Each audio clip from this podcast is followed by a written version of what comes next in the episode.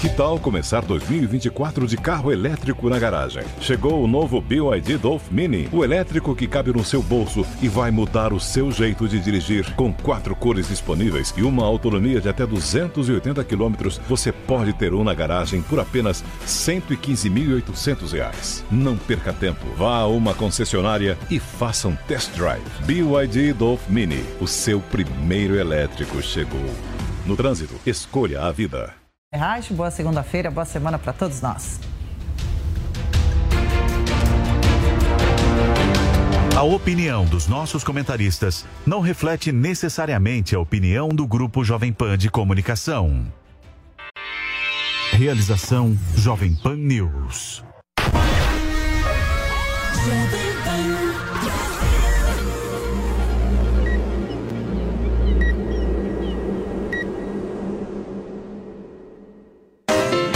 Jovem Pan Morning Show. Oferecimento Loja e 100. 70 anos realizando sonhos. Ainda bem que tem. Loja e 100.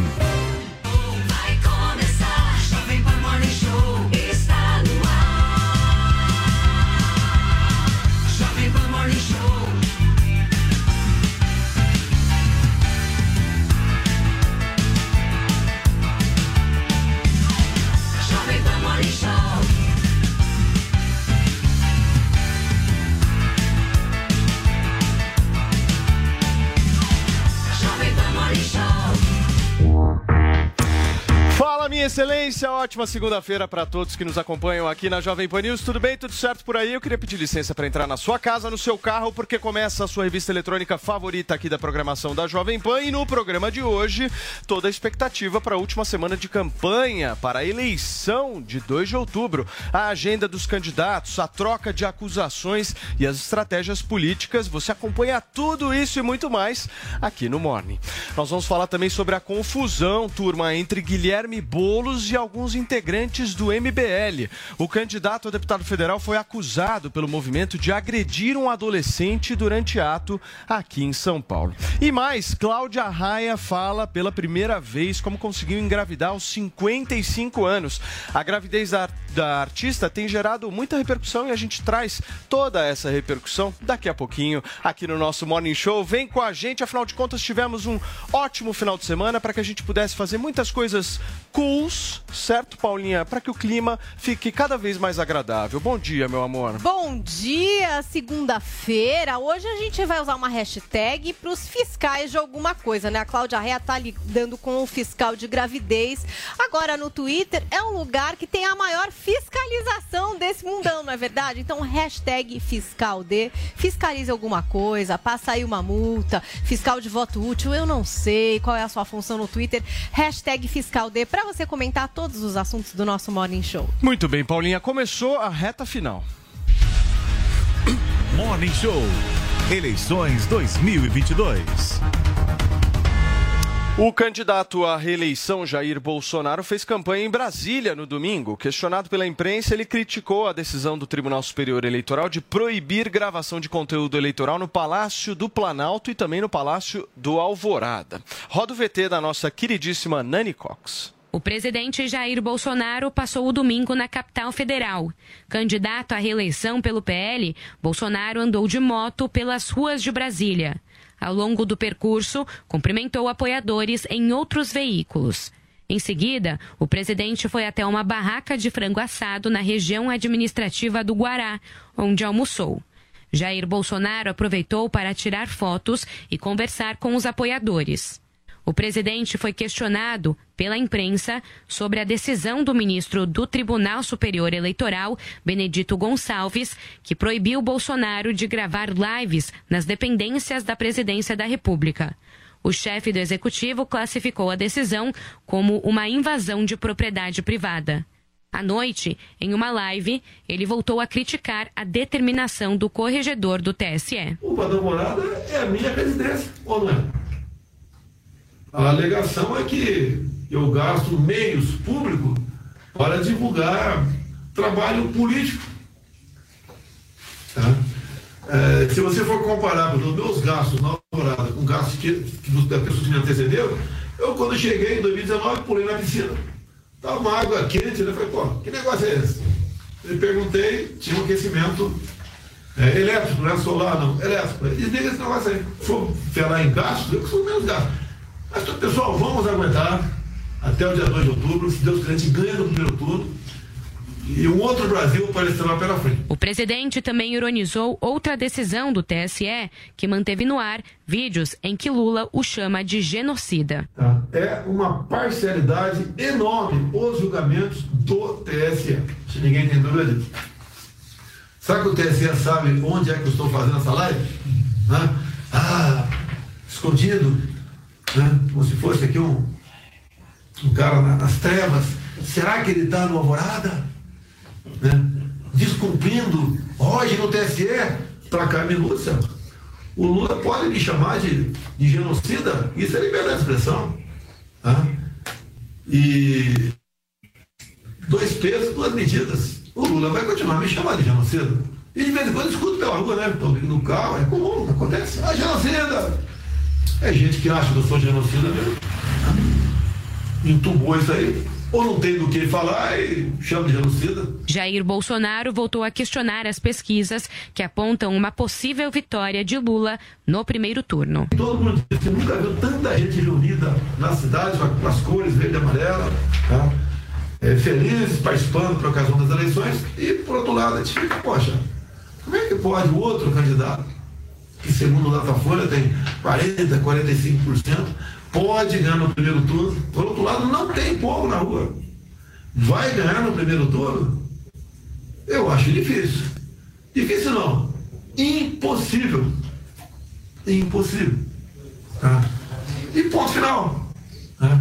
E nós sabemos que todas as eleições limpas, né, transparentes, o resultado tem que ser respeitado por quem quer que seja. Bolsonaro usou a live para apresentar os candidatos apoiados por ele em todas as regiões do país e indicou o que espera da eleição ao Senado. Temos que ter um Senado forte, com nomes independentes, para ajudar até a fazer o controle de outros poderes. O presidente Jair Bolsonaro não comentou de onde estava transmitindo, mas afirmou que vai fazer lives nas redes sociais todos os dias até o primeiro turno.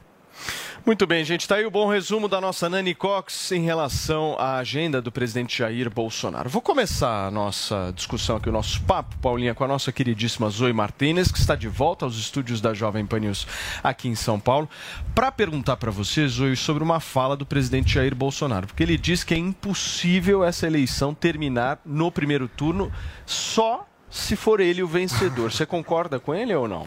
Paulo, antes de falar sobre essa tua pergunta, acho que é Hum. mais é, importante falar aqui sobre a preocupação não minha, mas também de muitos brasileiros a respeito dessa decisão aí do Supremo de proibir o presidente da República de gravar lives, agora em época eleitoral, na casa dele, porque ele é o presidente, a Alvorada é a casa do presidente. Até chegar esse- o dia 2 de outubro e ser decidido aí se vai para o primeiro ou segundo turno, se o Bolsonaro vai ter aí, eh, vai ser reeleito ou não, é a casa dele, é a casa dele. Então vejo com muita preocupação como ministros do Supremo, se é que ainda dá para chamar de ministros, porque hoje de manhã eu fiquei me pergu- perguntando, será que eu tenho que chamar de ministros ou será que eu chamo de militantes? Porque realmente eles estão agindo como mili- militantes. Eles estão agindo como pessoas que não são da lei. Como pessoas que não entendem da a Constituição Federal. E deveria ser o contrário. Deveria ser eles a zelarem pela Constituição. Eles estão tentando, de forma ilegal, interferir no processo eleitoral brasileiro, perseguindo o presidente. E não apenas ou proibindo de fazer lives na própria casa, como também a Carmen Lúcia agora decidiu que tem que tirar o, o com a cara do, do Bolsonaro, fazendo campanha para o presidente da República, agora na reta final, faltando uma semana para a eleição uma das mais importantes, um dos cenários mais importantes da, da política brasileira, vai ficar marcado aí na história. Olha o que esses ministros estão fazendo. E eu vejo a imprensa quietinha, calada a respeito disso. Perseguindo o presidente da República, se tornou uma coisa normal perseguir o presidente da República. E enquanto isso, esses militantes, que eu me recuso atualmente a chamar de ministros, estão aí batendo palma para quem? Pro cara que roubou, saqueou os cofres públicos e que agora, no final de semana, falou que o Brasil deve a ele. Ou seja, ele roubou a gente e tá falando que se voltar ao poder, a gente vai ter que ressarcir ele. A gente vai ter que pagar para ele, porque ele é um injustiçado. São esse, esse, esse tipo de pessoa que os ministros, né? Porque vamos chamar de ministros agora, porque é capaz que eu vou presa por chamar aqui de, de, de ativistas ou de militante, né? Eu Sei lá, né? Tenho, tenho medo. Capaz que, que eu saio algemada. São esse tipo de candidato que os ministros do Supremo respeitam, batem palma, falam que, que, que esse tipo de pessoa respeita a democracia. Assim, eu vejo com muita preocupação a falta de respeito, não só à Constituição, mas também pe- a pessoa, Jair Messias Bolsonaro, que é o presidente, você gostando ou não. E é candidato à reeleição. Então, um recado aqui ao povo brasileiro. Dia 2 de outubro, minha gente, vamos não só votar para presidente da República, mas também vamos votar para o Congresso. Vamos renovar aí. Não só apenas a Câmara, como também o Senado. A gente tem aí a oportunidade de trocar um senador aí por Estado. Vote consciente. Porque mais poder que a Câmara tem o Senado. São eles que podem pautar aí o impeachment desses ministros. E como eu sempre repito aqui no programa e vou bater nessa tecla sempre, o problema só vai ser resolvido a partir do momento que um desses senadores tiver coragem de pautar o impeachment do Alexandre de Moraes ou, do, ou de algum desses ministros, do Barroso, da Carmen Lúcia. Até isso não acontecer, eles continuarão esticando a corda. E ol- olha que lindo esse ditador Bolsonaro. Que é proibido de fazer live na sua própria casa, é proibido de pegar discursos dele, exercendo aí o seu mandato, é proibido de pegar imagens do dia 7 de setembro e nada faz contra a justiça. Não manda prender, não manda matar, não manda para outro país, assim como fazem os ditadores que o Lula tanto defende. Então, olha, mais um exemplo aí de como Bolsonaro é uma pessoa democrática. Muito bem. Guga, vamos tentar é, pegar a história aí dessa, dessa questão da proibição Claro. do TSE, porque essa é uma novidade, né, Paulinha? Se a gente fizer uma, uma análise, por exemplo, nunca nenhum presidente fez essa, essa quantidade de lives, e acho que na época também nem tinha isso. Se a gente pegar, por exemplo, a eleição de 2014, até 2018 começou. Não, foi um com- hábito estabelecido força, pelo é. presidente Foi Jair Bolsonaro, de todas as quintas e agora durante as eleições de todos os dias. Exato. Está em contato direto aí com seus eleitores. Só que essa história de você é, proibir que ele faça uma live específica, o TSE está dizendo o seguinte: olha, o Palácio do Planalto não pode ser utilizado para fazer campanha eleitoral, certo? Claro. Mas se a gente analisar, por exemplo, a Dilma, quando era presidente da República, deu entrevista para o Jornal Nacional na mesma biblioteca que ele grava as suas lives. O que, que a Dilma estava fazendo na época, dando entrevista para o Jornal Nacional? Acho que se o Campanha. Certo? Por quê? Não, Ué, uma Não, entrevista é, é campanha. porque Uma sabatina? foi na Claro. sabatina. Foi- sim, mas se você faz uma entrevista é diferente de você estar usando o local como um comício, para fazer comício eletrônico no caso, usando é, como se fosse um palanque, uma residência, que é uma residência que serve ao presidente da República e não ao candidato a presidente da República. É muito diferente. Ele está usando aquele local, que é um local de trabalho do presidente, para fazer comício eletrônico pedindo voto para ele e pedindo para que não vote nos seus opositores. Claro que isso fere a lei eleitoral. Isso é só seguir a, a regra, gente. E a gente nunca teve um presidente que rasgasse tanto a lei eleitoral quanto o Bolsonaro. Não estou dizendo que os outros não possam ter tentado. Aliás, poucos tentaram, porque se a gente for ver o desfile militar, ninguém usou para fazer campanha de 7 de setembro. Ninguém, ninguém, nem Dilma, nem Lula, nem FHC, nem o Collor, enfim, ninguém usou. É, nem o Temer. É, se a gente for ver é, lives ou usar de palanque o palácio, ninguém usou. O primeiro que de fato está fazendo isso é Jair Bolsonaro, que também, é, aos 45 do segundo tempo, já perde a eleição, conseguiu aí um aval também é, do Congresso para que despejasse 41 bilhões, injetasse 41 bilhões direto na conta dos eleitores. Então ele tem dinheiro para injetar na reta final, que já fere a regra eleitoral. Ele tem o Palácio do Alvorada, ele tem as viagens que ele faz, ele tem a motociata, não pode essa bagunça, gente. Precisa de um controle, precisa de algum tipo de eh, disputa que seja mais equânime. Não dá para você ter um presidente que só porque tem o poder da caneta pode usar o Estado para ficar bancando campanha dele. Quando ele viaja a título de prestar solidariedade a um funeral da rainha e vai lá e faz campanha eh, na embaixada de Londres do Brasil, isso está ferindo as regras eleitorais. Ele não poderia ter feito isso.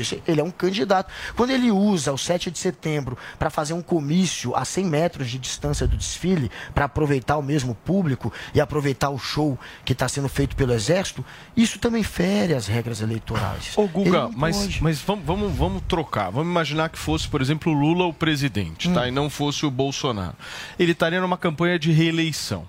Para que ele fizesse as agendas que ele faz, então, sei lá, vai visitar a Paraíba, vai visitar o Amazonas, vai visitar São Paulo, ele tem jatinho, estrutura de Tem. segurança e tal. Quem é que paga isso? O Estado. Então. Pois é, mas, Mas é a, a diferença é você pegar e fazer uma motociata ou você ir para o funeral Ah, da a diferença é que o. Lula, a o diferença Lula faz é a interpretação. comício, faz, fazia showmício. A interpretação é feita pela justiça. Se o Tem Lula, diferença. o Lula na época que ele era presidente, eu quero ver você pegar algum evento desse porte, como o desfile do 7 de setembro, e mostrar ele fazendo campanha. Ele não fez. Agora, se ele fizesse, é óbvio que ele poderia ser acionado na justiça eleitoral, como o Bolsonaro está sendo. O Bolsonaro está claramente fazendo campanha em evento público, bancado pelo Estado, bancado pelo nosso dinheiro. É claro que ele não pode. E como o partido dele tá com pouca grana, o PL tem pouco dinheiro nesse momento para fazer campanha para o Bolsonaro, ele se aproveita dessas viagens. A viagem dele para para a rainha foi exatamente por isso. Não era porque pra eles estavam então. precisando de palanque, eles estavam precisando de mídia espontânea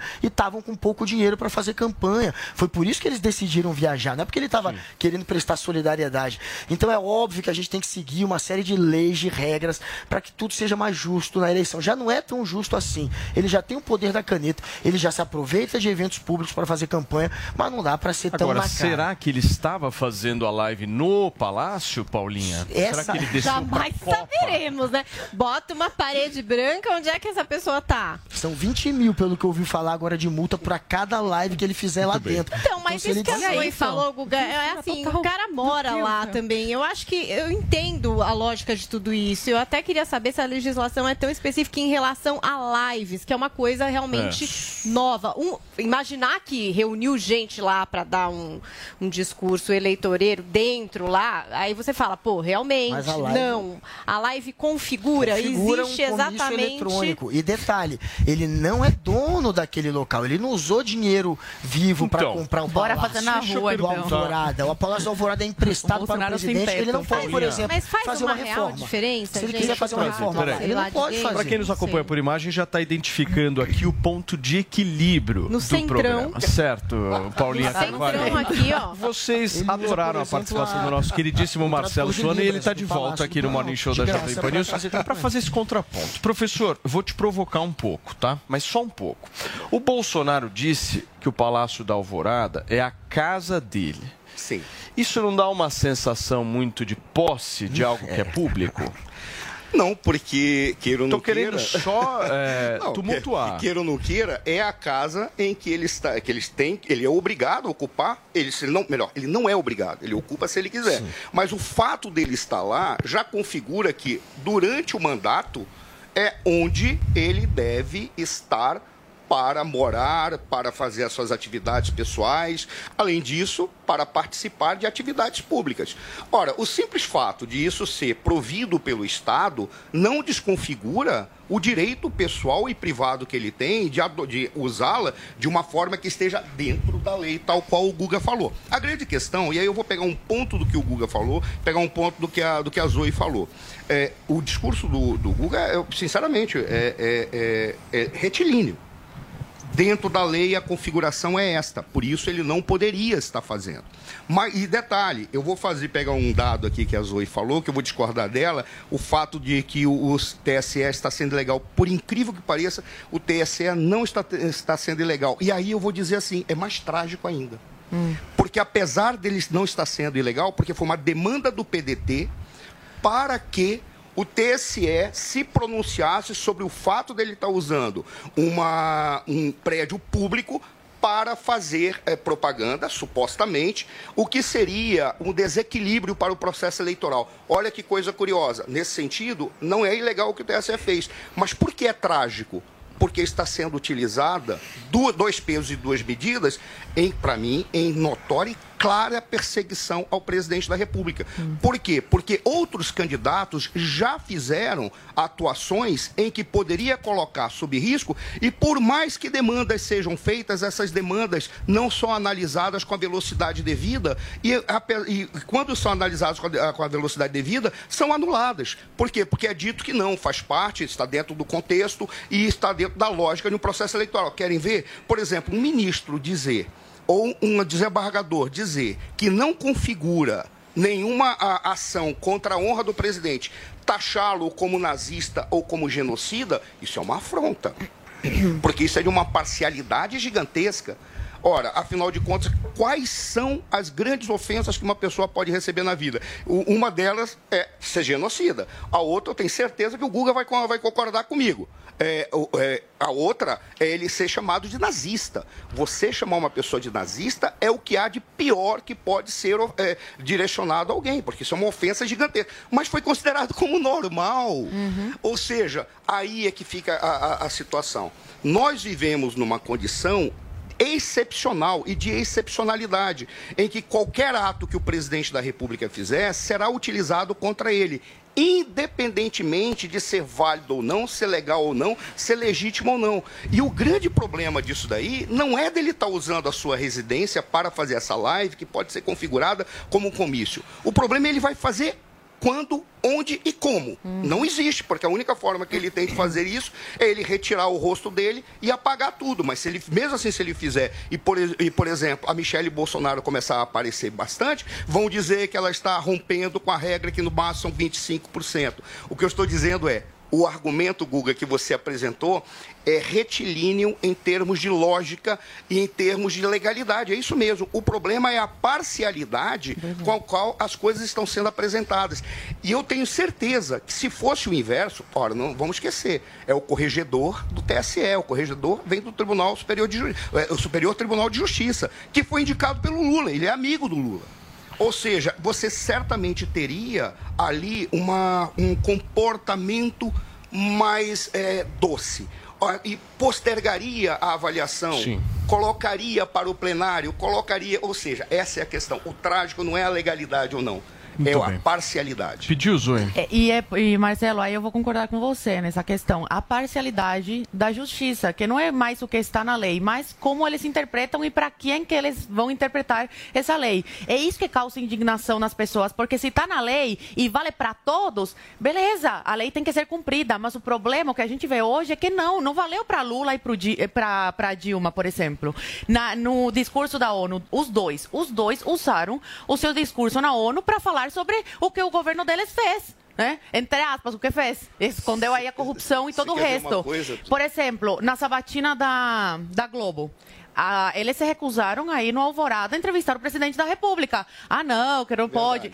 Mas com o Lula e com a Dilma, eles foram sabatinar os dois no Palácio do Alvorada. Então é isso que causa indignação nas pessoas. Se a lei, se o comportamento de todos fosse igual para todos, ok. Mas o problema é que a gente não vê isso. Qual é a justificativa da Carmen Lúcia tirar o dor do Bolsonaro agora na reta final da campanha? Porque se ele é um candidato como todos, ele, ele é o presidente, mas também é um candidato à reeleição. É isso, é isso que as pessoas não entendem. É isso que causa indignação. A falta de, do ati- o ativismo judicial. Entendeu? É muito ativismo judicial atualmente no Brasil. Muito bem, gente. Eu vou passar a palavra para vocês. Eu só queria trazer como é que foi a agenda do candidato à presidência da República pelo PT, Luiz Inácio Lula da Silva. Ele fez campanha no Rio de Janeiro e confirmou presença, inclusive, no próximo debate na televisão brasileira. Matheus Coelzer chegando. O ex-presidente Lula, candidato do PT, fez um comício na quadra da Portela, no Rio. Lula estava acompanhado de aliados, como o prefeito da capital, Eduardo Paes, e do candidato do partido ao Senado, André Siciliano. O petista iniciou a fala confirmando a presença no debate da TV Globo na quinta-feira e explicou por que faltou ao debate promovido por um pool de veículos de imprensa em São Paulo. Essa semana encerra a campanha. Ela encerra, na verdade, dia 29, com o debate da Rede Globo de televisão. Debate que eu quero participar porque eu gosto de debate. Mas os debates estão ficando difíceis. Porque, sabe, tem pouca gente com condições de disputar as eleições E eu vou lá disputar com cinco, que só tem um objetivo: me atacar, porque eu estou em primeiro lugar. Eu. Mas eu quero ir no debate, eu quero ir no debate porque eu não quero conversar com eles. Eu quero aproveitar o espaço na televisão para conversar com vocês. Ontem, por exemplo, eu não fui no debate do SPT porque eu tinha marcado antecipadamente dois comícios, um na Zona Leste de São Paulo e um na Zona Sul, e eu não poderia faltar porque era compromisso antigo. O petista fez um apelo para que os apoiadores convençam os indecisos e fez um aceno aos eleitores do PDT de Ciro Gomes, evocando a figura do ex-governador Leonel Brizola. Inclusive fica alerta, porque esse maluco que está lá, ele é capaz de fazer com que muitas empresas tirem ônibus de circulação para o povo não ir votar. A gente está com saudade das coisas que nós aprendemos a fazer. Eu estou vendo aqui o neto do Brizola, o Leonel. Se o Brizola estivesse aqui, o Brizola estava junto conosco aqui, pedindo fora Bolsonaro. Eu tenho certeza disso. Lula criticou a Lava Jato, atacou os sigilos impostos por Bolsonaro e disse que o presidente terá de se explicar ao sair do governo.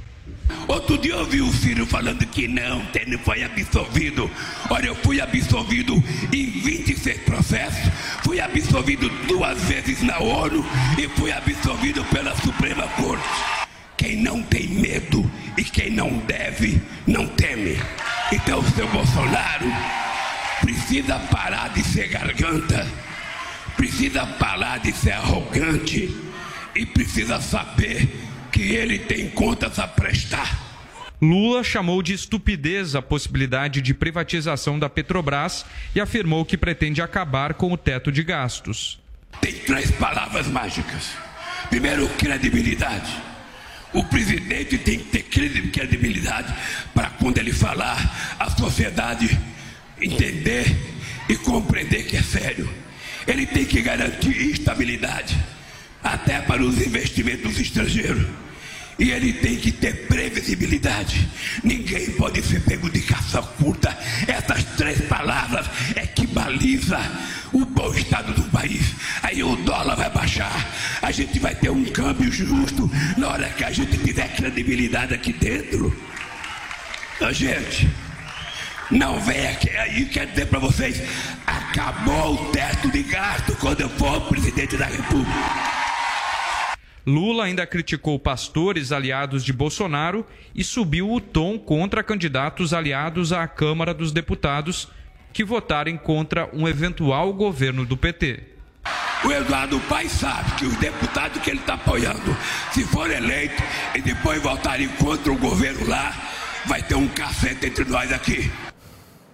Olha só, gente, o candidato à presidência da República pelo PDT, Ciro Gomes, também cumpriu a agenda no Rio de Janeiro neste domingo. Ele participou de uma carreata e de caminhadas em Copacabana e também na favela da Rocinha e não poupou, inclusive, críticas ao PT. E nesse exato momento, quem fala ao vivo aqui na Jovem Pan é o candidato à presidência da República, Ciro Gomes, que lança o seu manifesto à nação e nós vamos ouvir agora.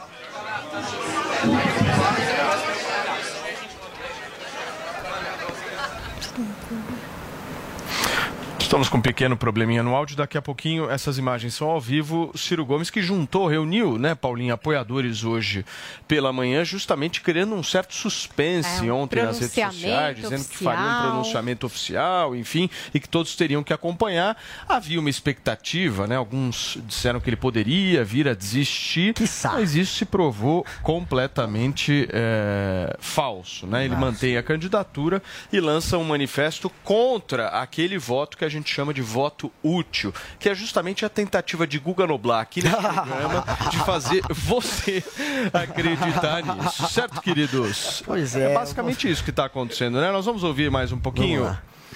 Vamos falar sobre o Ciro Gomes? Ciro Gomes. Escuta, claro. Ciro Gomes, você não tem nenhum tipo de mágoa do Ciro Gomes? Você acha que o Ciro Gomes está contribuindo para um projeto fascista de poder? Olha, o Ciro Gomes, ele tá agora ficando realmente com essa imagem de uma espécie de é, candidato que está fazendo dobradinha com Bolsonaro. Então é muito ruim para a imagem dele. Não é que eles combinaram, vamos jogar juntos, mas eles perceberam que em dado momento da partida, os dois estavam batendo ali do mesmo lado e que ficou interessante mirarem a força para aquele mesmo lado, que é o lado do Lula.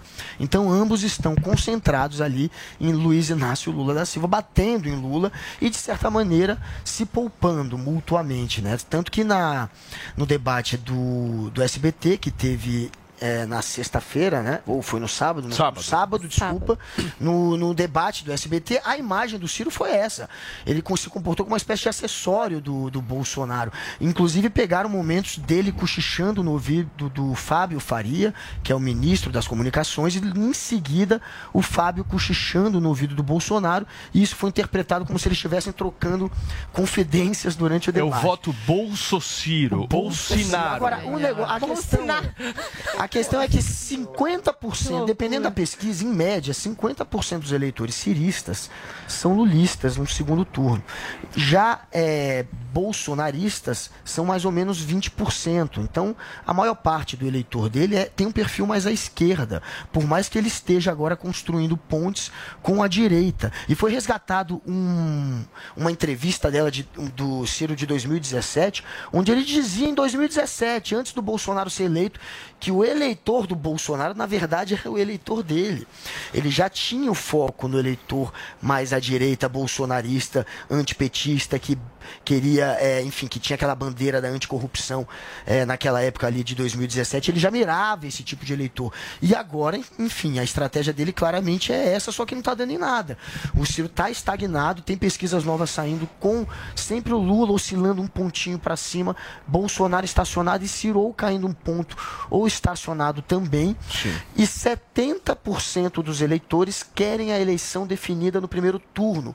Boa parte desses eleitores são ciristas, então eles podem mudar de lado. E por que o interesse, então, se a pesquisa aponta o Lula, que algumas pesquisas apontaram que o Lula pode ganhar no primeiro turno, por que esse interesse, esse desespero, então, Guga, do Lula é correr atrás desse voto útil, de insistir tanto no voto útil? Se, segundo várias pesquisas, né, ele já está eleito no primeiro Não, não é turno. ele Isso tá que eleito. não, não dá para entender. Eu voltei ontem, de- agora de manhã de Brasília, e essa semana fizeram várias pesquisas aí, partidos, e apontam, eh, várias dessas pesquisas de partidos internos, né, apontam que o Bolsonaro está 10 pontos eh, a mais que o, que o Lula na, na, nessa corrida eleitoral agora. Qual? Então, Pesquisa?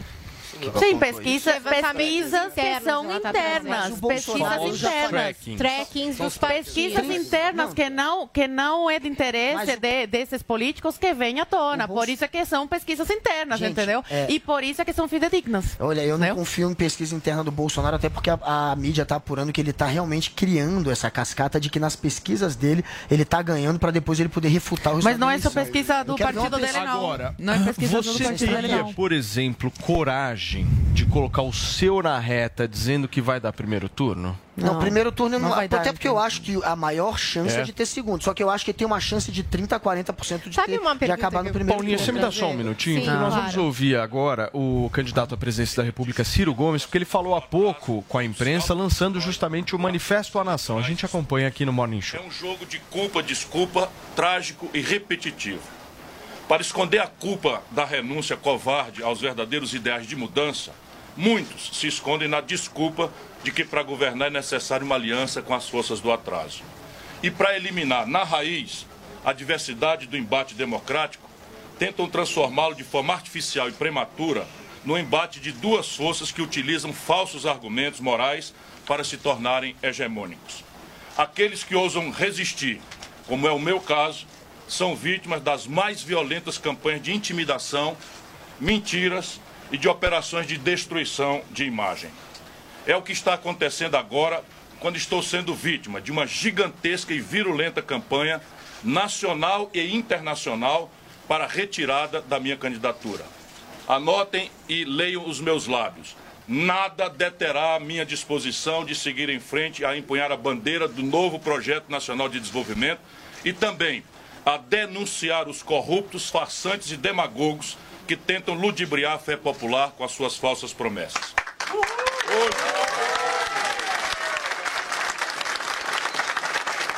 Hoje, Hoje a máscara desta farsa cobre duas faces, que mesmo possuindo certos conteúdos e contornos diferentes, trazem de forma profunda a matriz histórica dos erros que há décadas atrasam o Brasil e escravizam o nosso povo.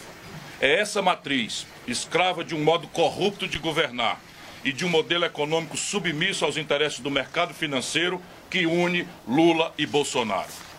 Bolsonaro não existiria se não fosse a grave crise econômica e moral dos governos petistas. E Lula não sobreviveria em sua ameaçadora decadência se não fossem os desatinos criminosos de Bolsonaro. Mesmo assim, as máquinas poderosas do lulismo e do bolsonarismo estão conseguindo ludibriar a percepção popular, passando a falsa ideia de que apenas um pode derrotar o outro e que este passo atrás é o único meio de levar o país adiante. Esse rito suicida tem um incentivo comodista e covarde de setores da mídia e da inteligência, que em uma mistura de cumplicidade, amnésia e medo, perderam a nitidez dos fatos, das causas, dos efeitos e de suas perigosas consequências. Reduziram o debate a um choque vazio e oportunista entre um suposto bem e um suposto mal, enquanto produzem a campanha mais sem propostas e sem projeto da nossa história recente. De forma deliberada, não questionam o fato de o Brasil vir adotando há 30 anos um modelo político baseado no conchavo, na corrupção e no toma lá da cá, e de vir prolongando a vida de um modelo econômico que entrega a riqueza do país para que quem já tem muito e que distribui apenas migalhas para quem tem pouco. Em uma das engenharias financeiras mais perversas da história mundial, conseguiram transformar de 2003 a 2021 uma dívida pública de pouco mais de 600 bilhões de reais em uma dívida que ultrapassa hoje 7 trilhões de reais. Mesmo que tenhamos pago nesse mesmo período outros 7 trilhões de reais. Praticamente a cada trilhão que pagamos da dívida, em lugar de diminuir, ela aumentou em mais um trilhão. Algo completamente absurdo, ainda mais se lembrarmos que as taxas de juros são definidas pelo próprio governo. Não por acaso, essa trágica engenharia financeira transformou-se em uma pavorosa tragédia social. Por estas e outras razões, o Brasil tem uma das piores concentrações de renda e desigualdades sociais do mundo. Aqui, os cinco mais ricos acumulam uma fortuna equivalente a tudo que os 100 milhões de brasileiros mais pobres possuem. E cinco bancos concentram 85% do mercado, o que lhes permite impor à população os juros mais altos do planeta Terra. Esquecem-se ou fingem esquecer que exatamente por isso, cerca de 40 mil indústrias e mais de 350 mil comércios fecharam as portas do governo Dilma para cá. E que mais de 66 milhões e 600 mil pessoas e 6 milhões de micros, pequenas e médias empresas estão com nome sujo no SPC ou no Serasa. É por conta desse esquecimento deliberado e criminoso que ostentamos tanto outro, que ostentamos tantos outros números que nos causam vergonha e indignação. Somos o segundo maior produtor de alimentos do mundo. Porém, aqui mais de 33 milhões de brasileiros passam fome. 125 milhões não conseguem fazer as três refeições diárias e até carcaças de animais são vendidas como alimento. Somos uma das maiores economias do planeta, mas aqui 55 milhões e 500 mil pessoas vivem só com 14 reais ou menos ainda por dia. O desemprego ronda a casa dos 10 milhões. O desalento são 5 milhões, ou seja, pessoas que já desistiram de procurar emprego. E o subemprego, que paga menos do que o mínimo e não garante nenhum direito, torna-se a regra geral e não a exceção. Lula e o PT passaram 14 anos no poder e deixaram o Brasil com os mesmos problemas que encontraram.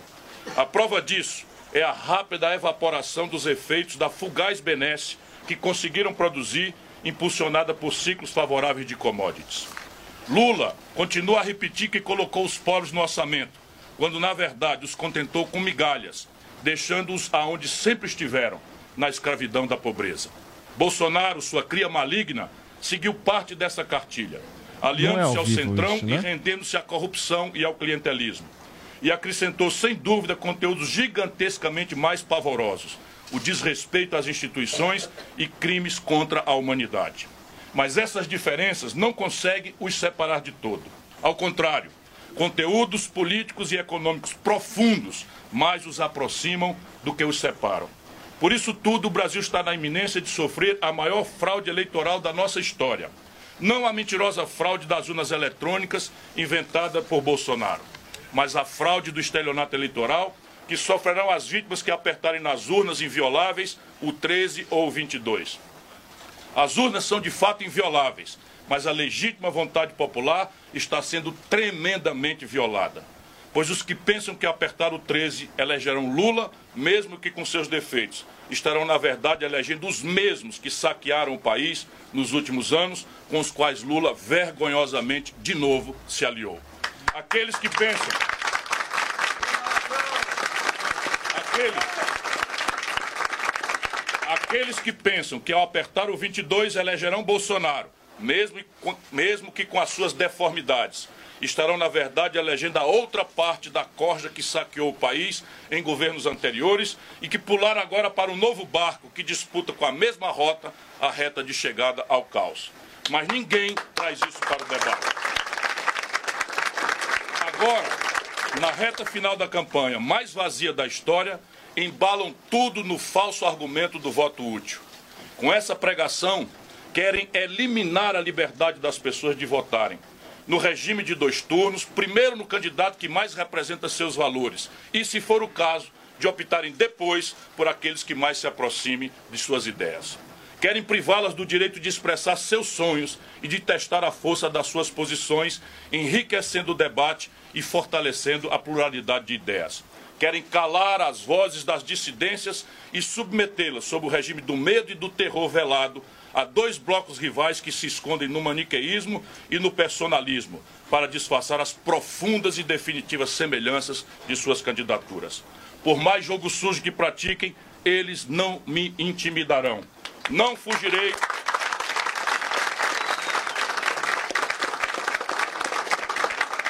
Não fugirei do verdadeiro embate democrático e não compactuarei com essa farsa. Tenho compromisso de vida e de morte com a luta por um Brasil melhor e nada me amedrontará nem irá me deter. Minha candidatura está de pé para defender o Brasil em qualquer circunstância e meu nome continua posto como firme e legítima opção para livrar o nosso país de um presente covarde e de um futuro amedrontador. Com rebeldia e esperança, ainda podemos juntos salvar a nossa pátria. Levanta, Brasil! O Manifesto à Nação, a carta lançada por Ciro Gomes a todo o Brasil. Daqui a pouquinho a gente vai repercutir isso e muito mais aqui no Morning Show. A gente já volta, fica por aí.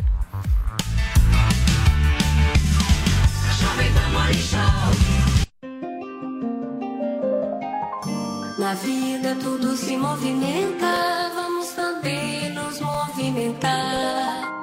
Sigla 100 das lojas 100 significa Centro de Eletrodomésticos e Móveis.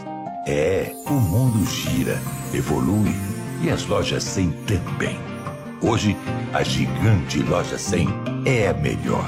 É o centro de eletrodomésticos e móveis mais querido do Brasil. Gira, gira,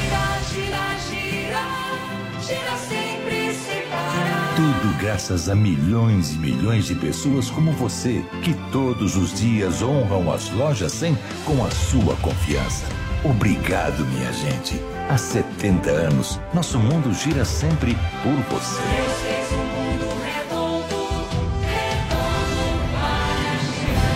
Loja 100, 70 anos. Ainda bem que tem. Jovem Pan Morning Show.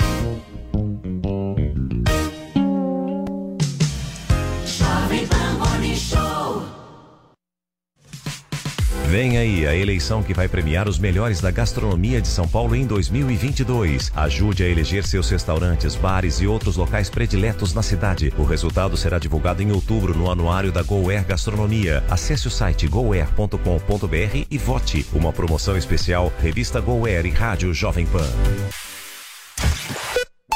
This is the number one. The number one hit music station. Jovem Pan. A melhor rádio. A melhor.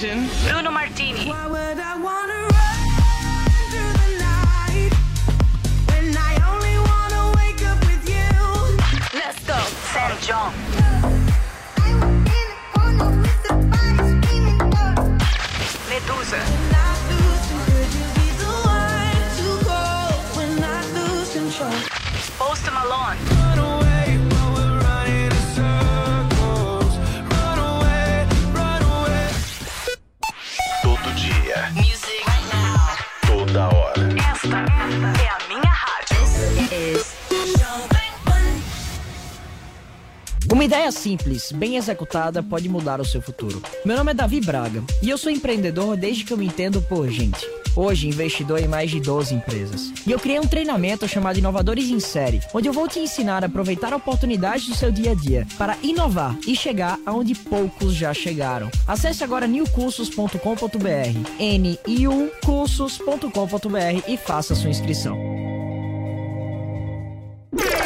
Chegou, tá no ar, vai começar, pode ter certeza. Chuchu Beleza. Chuchu Beleza. Oferecimento C6 Bank. Baixe o app e abra sua conta. Gente, posso falar? Agora com o C6 Tech Invest, eu descobri que eu não preciso mais do Rô, meu marido. Ah, parece maluca, né? não, calma que eu explico, tá? É que com C6 Tech Invest, eu não preciso mais do Rô pra me ajudar a investir. É só acessar o app do C6 Bank, responder lá umas perguntinhas e pronto. Eles montam uma carteira personalizada pra mim com investimento em ativos nacionais e internacionais, não é o máximo? Dá pra investir na bolsa americana, minha filha. Você tem noção disso? Não, posso falar? Agora que o C6 Tech Invest, eu sou outra pessoa, tá? Minha cabeça tá tão de investidora que outro dia eu tava no shopping vendo vitrine. A Fê, minha amiga, perguntou que bolsa que eu gostava mais. Eu respondi Nasdaq, você acredita? ah, parece maluca, né? Não, sério. Tô amando cuidar dos meus próprios investimentos graças ao C6 Tech Invest. Sandra, meu nome é Sandra. Gente, posso falar? E eu que inventei de falar de política no grupo do WhatsApp da minha escola antiga. Fui emitir minha opinião numa postagem ridícula que um chato tinha feito. Você não tem ideia? Não, a coisa acabou virando um bate-boca geral de esquerda contra direita que eu falei, meu Deus, né? Não, sério. O que era pra ser um grupo de ex-alunos pra unir pessoas, acabou virando um grupo de gente que se odeia por causa de política, você acredita? Pior é que o pessoal tava planejando de fazer uma festa de 20 anos de formatura. Mas agora, depois dessa, acho que miou, né? Você pega 200 pessoas que não se veem há 20 anos, junta tudo num grupo de WhatsApp, bota elas pra conversar todos os dias. Óbvio que não ia funcionar, né? Não, princípio básico. Se você não vê um amigo há 20 anos, é porque provavelmente ele não é seu amigo, tá? Hello! Enfim. No fundo eu tô achando até bom que não vai ter essa festa de 20 anos de formatura, que assim eu não me decepciono, tá? Não, porque pra mim a pior coisa é você chegar num lugar e encontrar aquele cara que você achava lindo na adolescência e descobrir que ele casou e virou um velho gordo careca. ah, parece maluca, né? não, sério. Não, porque homem é assim, né? E se tiver bem, tiver bonitão, ou é porque é gay, ou é separado, tá? Agora, mulher, se tiver bonitona, pele boa, cabelo bom, dente branco, corpão, não é porque é separada, tá? É porque casou com o homem rico. ah, parece maluca, né? não, sério. Tô assim de amiga que era feia na adolescência e agora tá linda. e posso falar? Verdade, tá? Depois dos 40, não existe mulher feia, existe mulher pobre. Vai por mim. Sandra, meu nome é Sandra. Chuchu Beleza. Quer ouvir mais uma historinha? Então acesse youtube.com barra chuchu beleza. Quem nos acompanha também pelo rádio, são 10 horas e 47 minutos. Para vocês que chegaram agora, a gente está fazendo uma análise aqui, debatendo um pouco a respeito do manifesto à, nação, né, Paulinha? Lançado pelo candidato à presidência da República, Ciro Gomes. Acompanhamos, inclusive, o discurso todo dele e estamos repercutindo, certo? Em, em que ele também critica essa história do voto útil, né? E diz aí que as pessoas deveriam poder votar nesse primeiro turno em quem eles se identificam mais para depois, quem sabe, fazer uma outra escolha ali entre, enfim, quem se identifica mais dentro de dois. Mas eu queria perguntar para vocês se vocês acham é, que, por exemplo, essa semana a gente tem as últimas pesquisas, né, antes do primeiro turno. Se essas pesquisas vão vir mostrando, quem sabe, um movimento de voto útil ou se não. Isso vai ser uma grande surpresa que vai só ser diagnosticado mesmo no dia da eleição. Olha, é, se eu Eu, é, é, ouvindo o Antônio Lavareda, um dos maiores especialistas em pesquisa do Brasil, ele acredita que essa semana não haverá grandes alterações, oscilações nas pesquisas eleitorais. Essa questão do voto útil, ela se configura realmente aos 45 do segundo tempo. O pessoal ainda fica ali dizendo que é Ciro ou que é Simone Tebet, mas na hora de votar, no dia do voto, quando eles percebem que o candidato não tem chance e eles querem definir a eleição em primeiro turno e 70% dos eleitores querem definir no primeiro turno, pode ser que eles façam essa migração e acabem indo, uma grande maioria, a expectativa é essa, para o Lula. Ele fala até, o Antônio Lavareda, quem sabe o Lula consegue um ou dois pontos no dia da votação, que seria o suficiente para ele Rubinho, ganhar, segundo as pesquisas. Eu não sei turno. como é que vai ser o resultado eleitoral, a gente só vai saber no domingo, certo? Claro. Quando as urnas forem abertas, enfim, a gente entender. Existem duas possibilidades. Ou as urnas elas seguem o que as pesquisas estão falando, ou as urnas vão dar um resultado ah, bem diferente. Acho que existe- existem essas duas possibilidades. Historicamente, a gente vê que as urnas sempre chegaram mais ou menos ao que essas pesquisas indicam. Agora. Mentira, 2018 errou feio, para. Não, o Em 2018 eles decidiram mudar, faltando Não, duas não semanas, uma semana para a eleição. Não, Não, não. foi o ano todo Não, de pesquisa errada, Paulo. pegando- eu tô pegando a pesquisa As próximas. sábado. últimas A acertaram. Não, as sábado as últimas acertaram porque mostraram um cenário real. Ia Então ficar muito feio para que eles eles. Não, eu não acertar? concordo. Não, eles fizeram de propósito. Eles fazem de propósito. Não, é uma forma de fazer campanha. O- Guga, o- só um não, mas, mas deixa eu só concluir o raciocínio aqui. O que eu estou querendo Teve uma dizer. facada, o que eu estou querendo dizer é o que seguinte: o se as pesquisas, se as urnas comprovarem as pesquisas, o que existe essa possibilidade, eu acho que nós teremos, vamos ter tido a eleição mais monótona da história.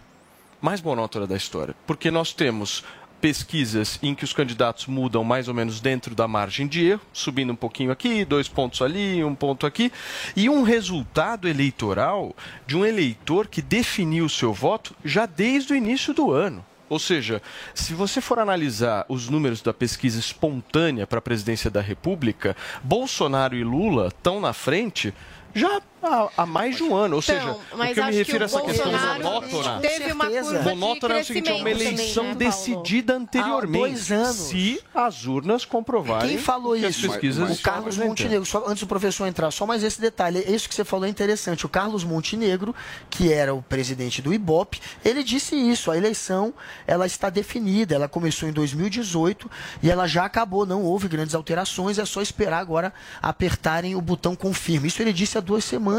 De fato, a visão é essa. É uma eleição do, é, do ponto de Monótona. vista é, da competição. Mais ou menos, né? A monótona. gente teve aquele momento da pandemia que o Bolsonaro acho que deu uma desidratada, depois essa curva de crescimento. O Lula que se manteve meio ali bem estável nessa base 40. dele Mas, Paulinha, o tempo tem inteiro. um O Bolsonaro que houve uma Houve curva de crescimento. Paulinha, Mas num chegou no te- uns de- 35 gente, Sim, eu tô dizendo, de, esse período lá, final, 7, sim. 8 meses, se a gente Sim, for tá analisar, quase o que Bolsonaro subiu de inalterado, 28 com para certeza. 33. Sim. Ou seja, nós estamos falando de 5 pontos Sim. em, em 8 meses. Paulo, é só é tem um muito detalhe. pouco. Por exemplo, eu concordo contigo que as pesquisas de 2018, por exemplo, desde a metade de setembro, apontavam o Bolsonaro eh, na frente.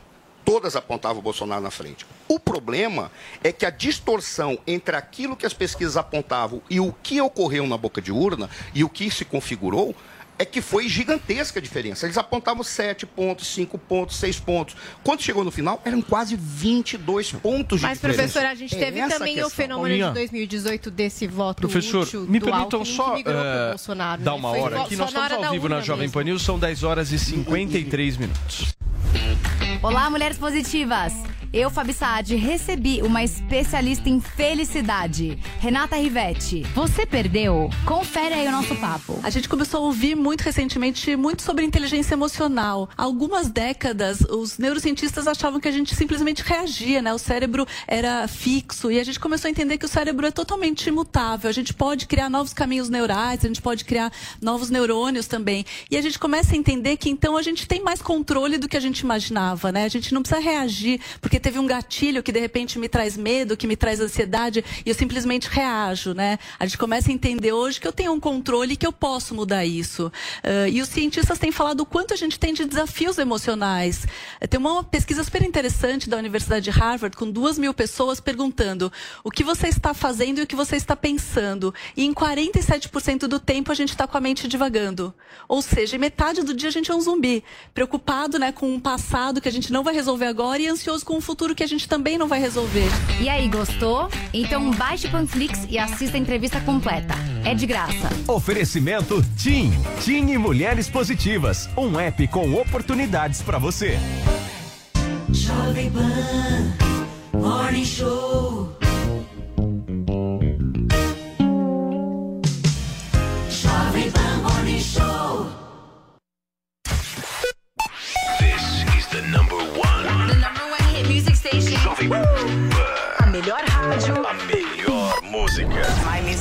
Music. Station. Joe Corey e David Guetta.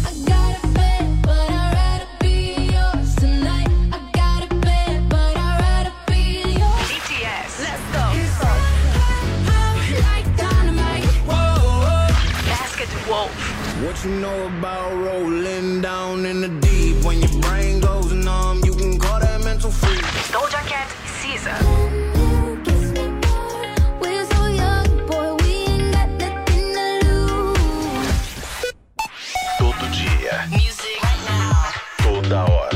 É a minha rádio. Você já conheceu alguém que não gostasse de inovação? Eu também não. Por isso eu viajei pelo mundo todo buscando as inovações mais importantes que estão sendo feitas em vários segmentos. Da arquitetura ao entretenimento, da alta tecnologia à mobilidade, da educação à saúde. Meu nome é Clodoaldo Araújo e tudo que eu descobri de mais surpreendente pelo mundo todo eu vou mostrar para você em Rota da Inovação. Você é meu convidado especial para viajar nessa rota. Juntos nós vamos conhecer pessoas, produtos, serviços, projetos e iniciativas que estão mudando a vida de muita gente. Não perca a chance de descobrir como inovar pode ser cada vez mais importante para sua vida e para sua carreira.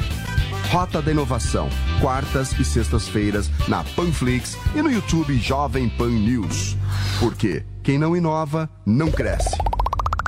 Você ouve a melhor rádio.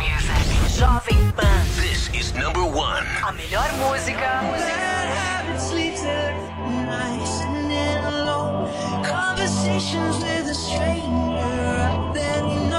This station plays my music.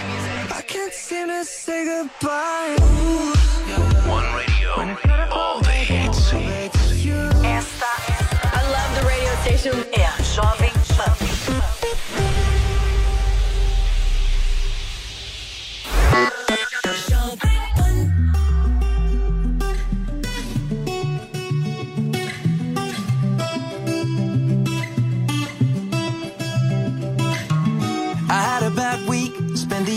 Pretending it wasn't that deep. You could see in my eyes that it was taking over. I guess I was just blind and caught up in the moment. You know, you take all of my stress right down. Help me get it off my chest and out. Into the ether with the rest of this mess that just keeps us depressed. We forget that we're here right now. Cause we're living life at a different pace, stuck in a constant race. Keep the pressure on, you're bound to break. Something's got to change. We should just be canceling all our plans and not give a damn if we're missing out on what the people think is right. Seeing through a picture behind a screen and forget to be. Lose the conversation for the message that you'll never read. I think maybe you and me, oh, we should head out to the place where the music plays and then we'll go all night. Two stepping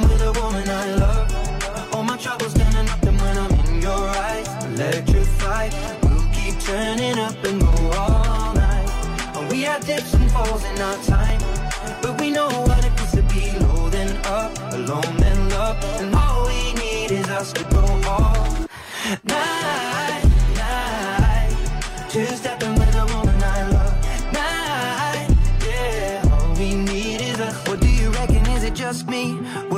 And occasionally they cut deep. Crisis of confidence, it tends to come when I feel the dark and I open my heart. If you don't see it, you should trust me. I feel like I got nothing left right now except this beauty in her dress right now. She got me feeling like the best, and the rest are just less than she needs. So we press play and step to the beat. Cause we're living life at a different pace, stuck in a constant race. Keep the pressure on, you're bound to break. Something's got to change. We should just be canceling all our plans and not give a damn. Head out to the place where it plays, and we'll go all night. Just stepping with a woman I love. All my troubles up, and when I'm in your eyes, electrified. We'll keep turning up and go all night. Oh, we had dips and falls in our time, but we know what it feels to be low then up, alone then love, and all we need is us to go all night.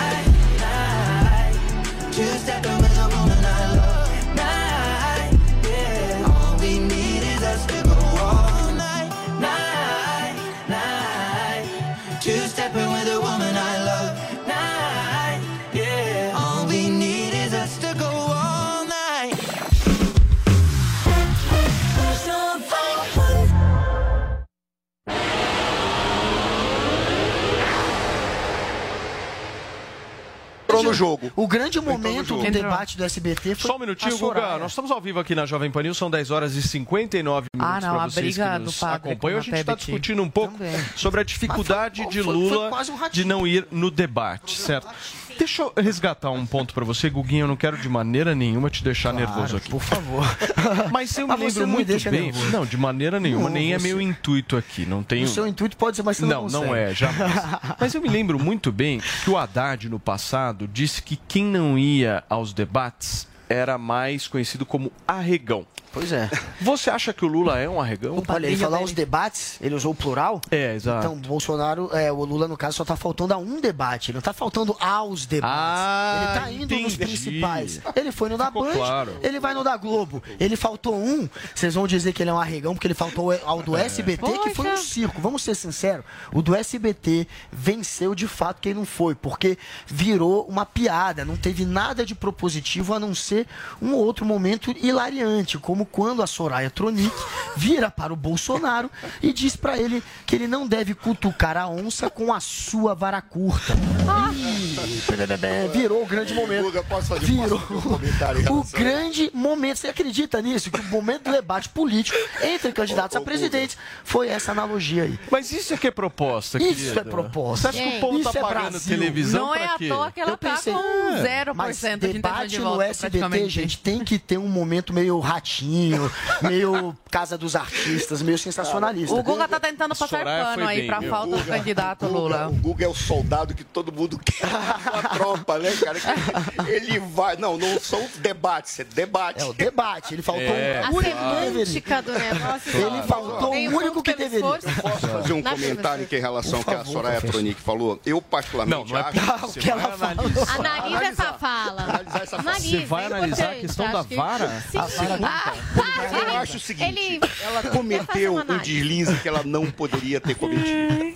Por exemplo, ela poderia não, não Mas você não acha que ela poderia ter cometido todos os deslizes? A Mas Soraya qual tá deslize pronta que pra ela frase cometeu? Mas aí é feita. que Parece tá o que ela já detalhe, tem coisas é- pra E o disparar. pisca-pisca. Não, e a caneta. A caneta O que dela é na o mão. que é? O que é o que é foi o que é? sensacional. É, mas aí O que é tá o que foi muito bom. É, Ela tem que entender. O que é o olha, que eu vamos adorei. pegar. A Soraya, ela nunca usou esse termo, mas ela foi identificada para ser eleita senadora como Bolsoraya. Sim. Aí o que ela faz? Ela migra e começa a mal amaldiçoar aquele que foi, não o seu padrinho, mas foi o seu logo de identificação. Aí ela chega com um discurso, ela pode vir, mas ela tem que pensar em um futuro político que não cabe para quem está fazendo a pregação que ela faz, faz- é, cometer esses desli- deslizes sexistas. Vamos inverter. Se o Bolsonaro tivesse falado assim, olha, eu vou consultar a senhora com a minha grande vara.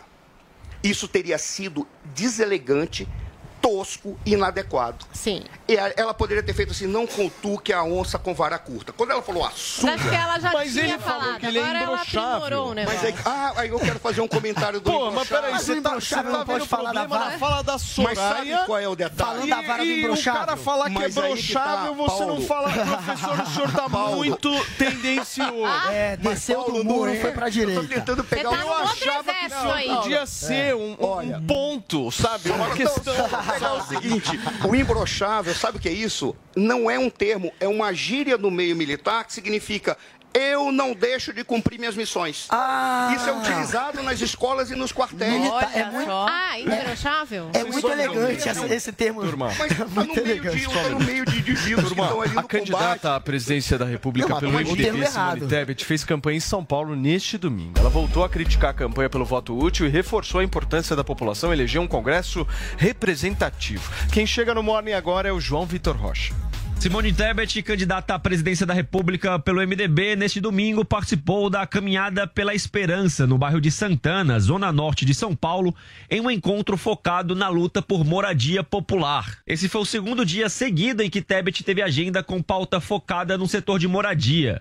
A candidata prometeu que em seu governo vai entregar um milhão de casas populares para famílias de baixa renda em quatro anos. 250 mil casas por ano são 20 bilhões de reais. É só acabar com o orçamento secreto, que é exatamente nesse valor. Da transparência, acabar com o orçamento secreto, nós temos exatamente o dinheiro necessário para garantir um milhão de casas populares pelo Brasil nos próximos quatro anos. Tebet voltou a criticar a campanha do voto útil.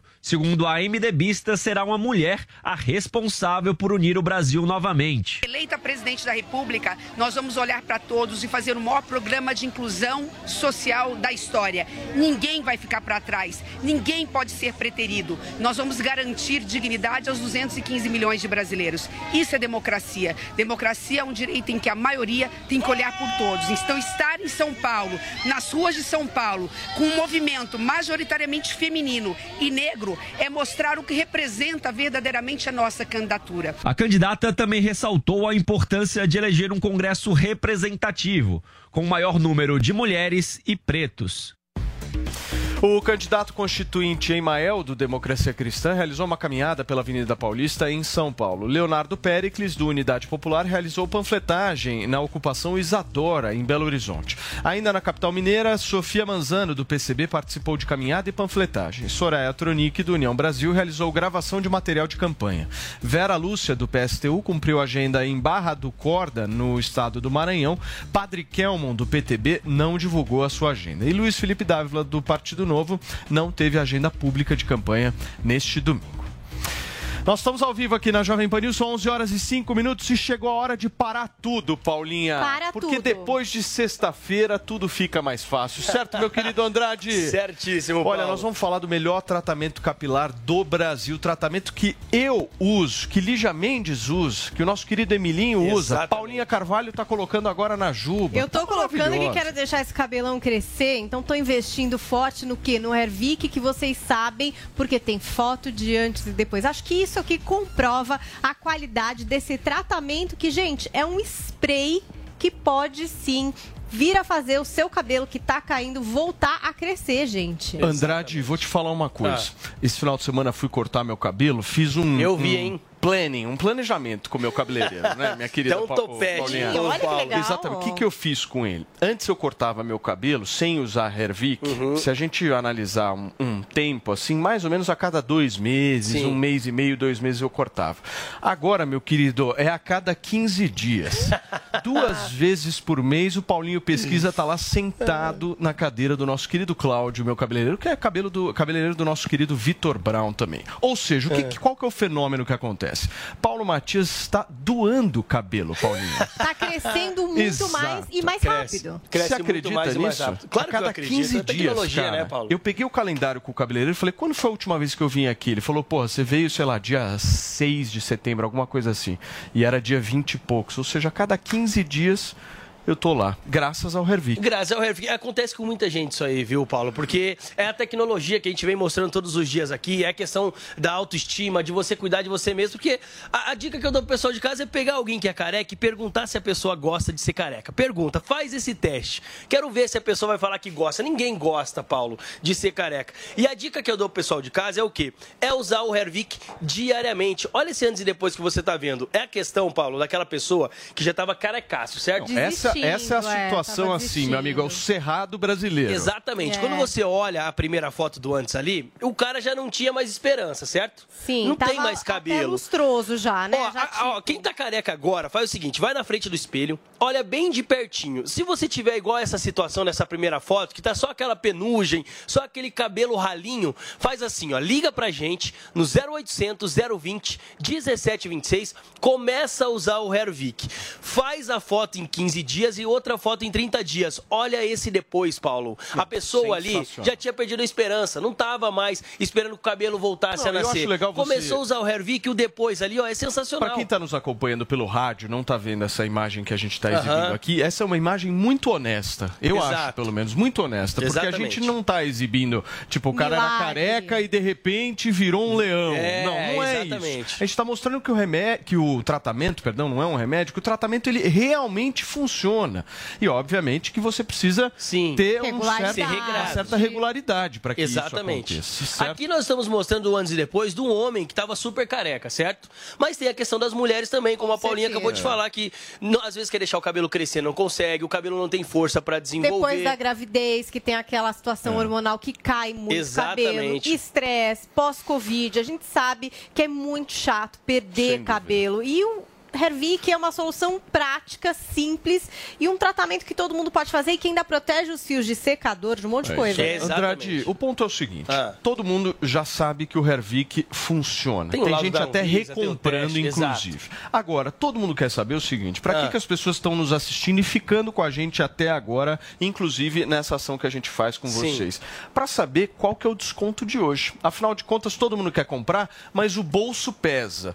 Nós vamos, nós vamos fazer um auxílio Brasil aqui bem legal ou não? Vamos fazer um auxílio Hervik para nossa audiência aqui hoje. Então, assim, gente, quem está nos acompanhando, a dica que eu dou para você que está perdendo o cabelo e quer resolver esse problema, liga 0800 020 1726. Liga agora, pega seu telefone, a ligação é gratuita, a entrega também é gratuita, 0800 020 1726. E ó, Quanto de voucher? Hoje o voucher, o Bolsa Auxílio, a gente vai estar fazendo o seguinte, o Bolsa Hervik. Meio lote, os 100 primeiros que ligarem no 0800 020 1726, repetindo, a gente já falou que é um tratamento que tem que Tá. usar todos os dias, levando o tratamento de um ano, as 100 primeiras pessoas que ligarem, levando o tratamento de um ano, vai garantir o voucher, Paulo, de 1.200 reais para utilizar na compra. Gostei. 1.200 de voucher, levando o tratamento de um ano, o restante, E fora esses brindes, 1.200, parcela em 10 vezes sem juros com entrega e ligação Quais gratuita. brindes, Paulinha? A Paulinha Gente, ó, tava chacoalhando do ali. Hervik que eu uso todo final de semana para dar um boost no tratamento. O Ampola. shampoo, ó quanto princípio ativo aqui, para já preparar o seu cabelo. E o Regener, para quem quer voltar à cor natural do cabelo, já começa a usar e faz o antes e depois. Então, legal. 0800 020 1726, 1.200 reais em voucher, os Pras 100 100 primeiros, mais os brindes da Paulinha Brindes para aqui, vocês. ó. certo? Exatamente. 0800 020 17 A linha capilar completa. Corre ligar que 100 acaba rapidinho, viu, Paulo? Valeu. 100 primeiros, hein? Gente, vamos agora falar sobre uma treta que aconteceu aqui em São Paulo entre o candidato a deputado federal Guilherme Boulos e alguns integrantes do MBL. Nani Cox de volta com a gente. Vídeos divulgados nas redes sociais mostram o momento em que um militante do MBL, menor de idade, aborda o candidato a deputado federal pelo PSOL, Guilherme Boulos. Boulos fazia campanha na Avenida Paulista, ao mesmo tempo em que os também candidatos a deputado Cristiano Beraldo e Renato Batista, do União Brasil, ambos ligados ao Movimento Brasil Livre, também faziam corpo a corpo na região. A confusão começou quando o adolescente abordou Guilherme Boulos e questionou o motivo dele apoiar a ditadura cubana. Em seguida, o celular cai no chão. Fala, Boulos, você que defende democracia, porque defende ditaduras como Cuba, hein? Isso! No boletim de ocorrência, o candidato Renato Batista relatou que foi Boulos quem teria dado um tapa no celular do jovem, iniciando uma agressão generalizada contra a vítima. Outro vídeo mostra o menor, que diz ser youtuber, apanhando de um grupo que tinha pessoas carregando bandeiras do PSOL. Guilherme Boulos negou a agressão. Eles vieram fazer provocações, mandaram um rapaz, militante deles, menor de idade, botar o celular provocando na minha cara, gerou um empurra empurra com a turma que estava acompanhando a gente, né? E não contentes, foram procurar um- uma base da polícia militar que estava lá dizendo que eu tinha agredido o, o rapaz do MBL. Em nota, a Polícia Militar disse que foi acionada por volta das 13h30 da tarde para uma ocorrência de lesão corporal na Avenida Paulista. Segundo a PM, um adolescente de 15 anos informou às equipes ter sido agredido por Guilherme Boulos, apresentando imagens das agressões e lesões aparentes no corpo. Segundo a nota, os policiais então localizaram o candidato e solicitaram que ele os acompanhasse até a delegacia. Ainda de acordo com a PM, Boulos se recusou a acompanhar as equipes ao distrito policial e um grupo de pessoas passou a hostilizar os policiais, que precisaram intervir, controlando o tumulto. Um vídeo divulgado pela equipe do político mostra as discussões entre o candidato e os policiais. O senhor sabe que está errado, Os senhores estão querendo criar um problema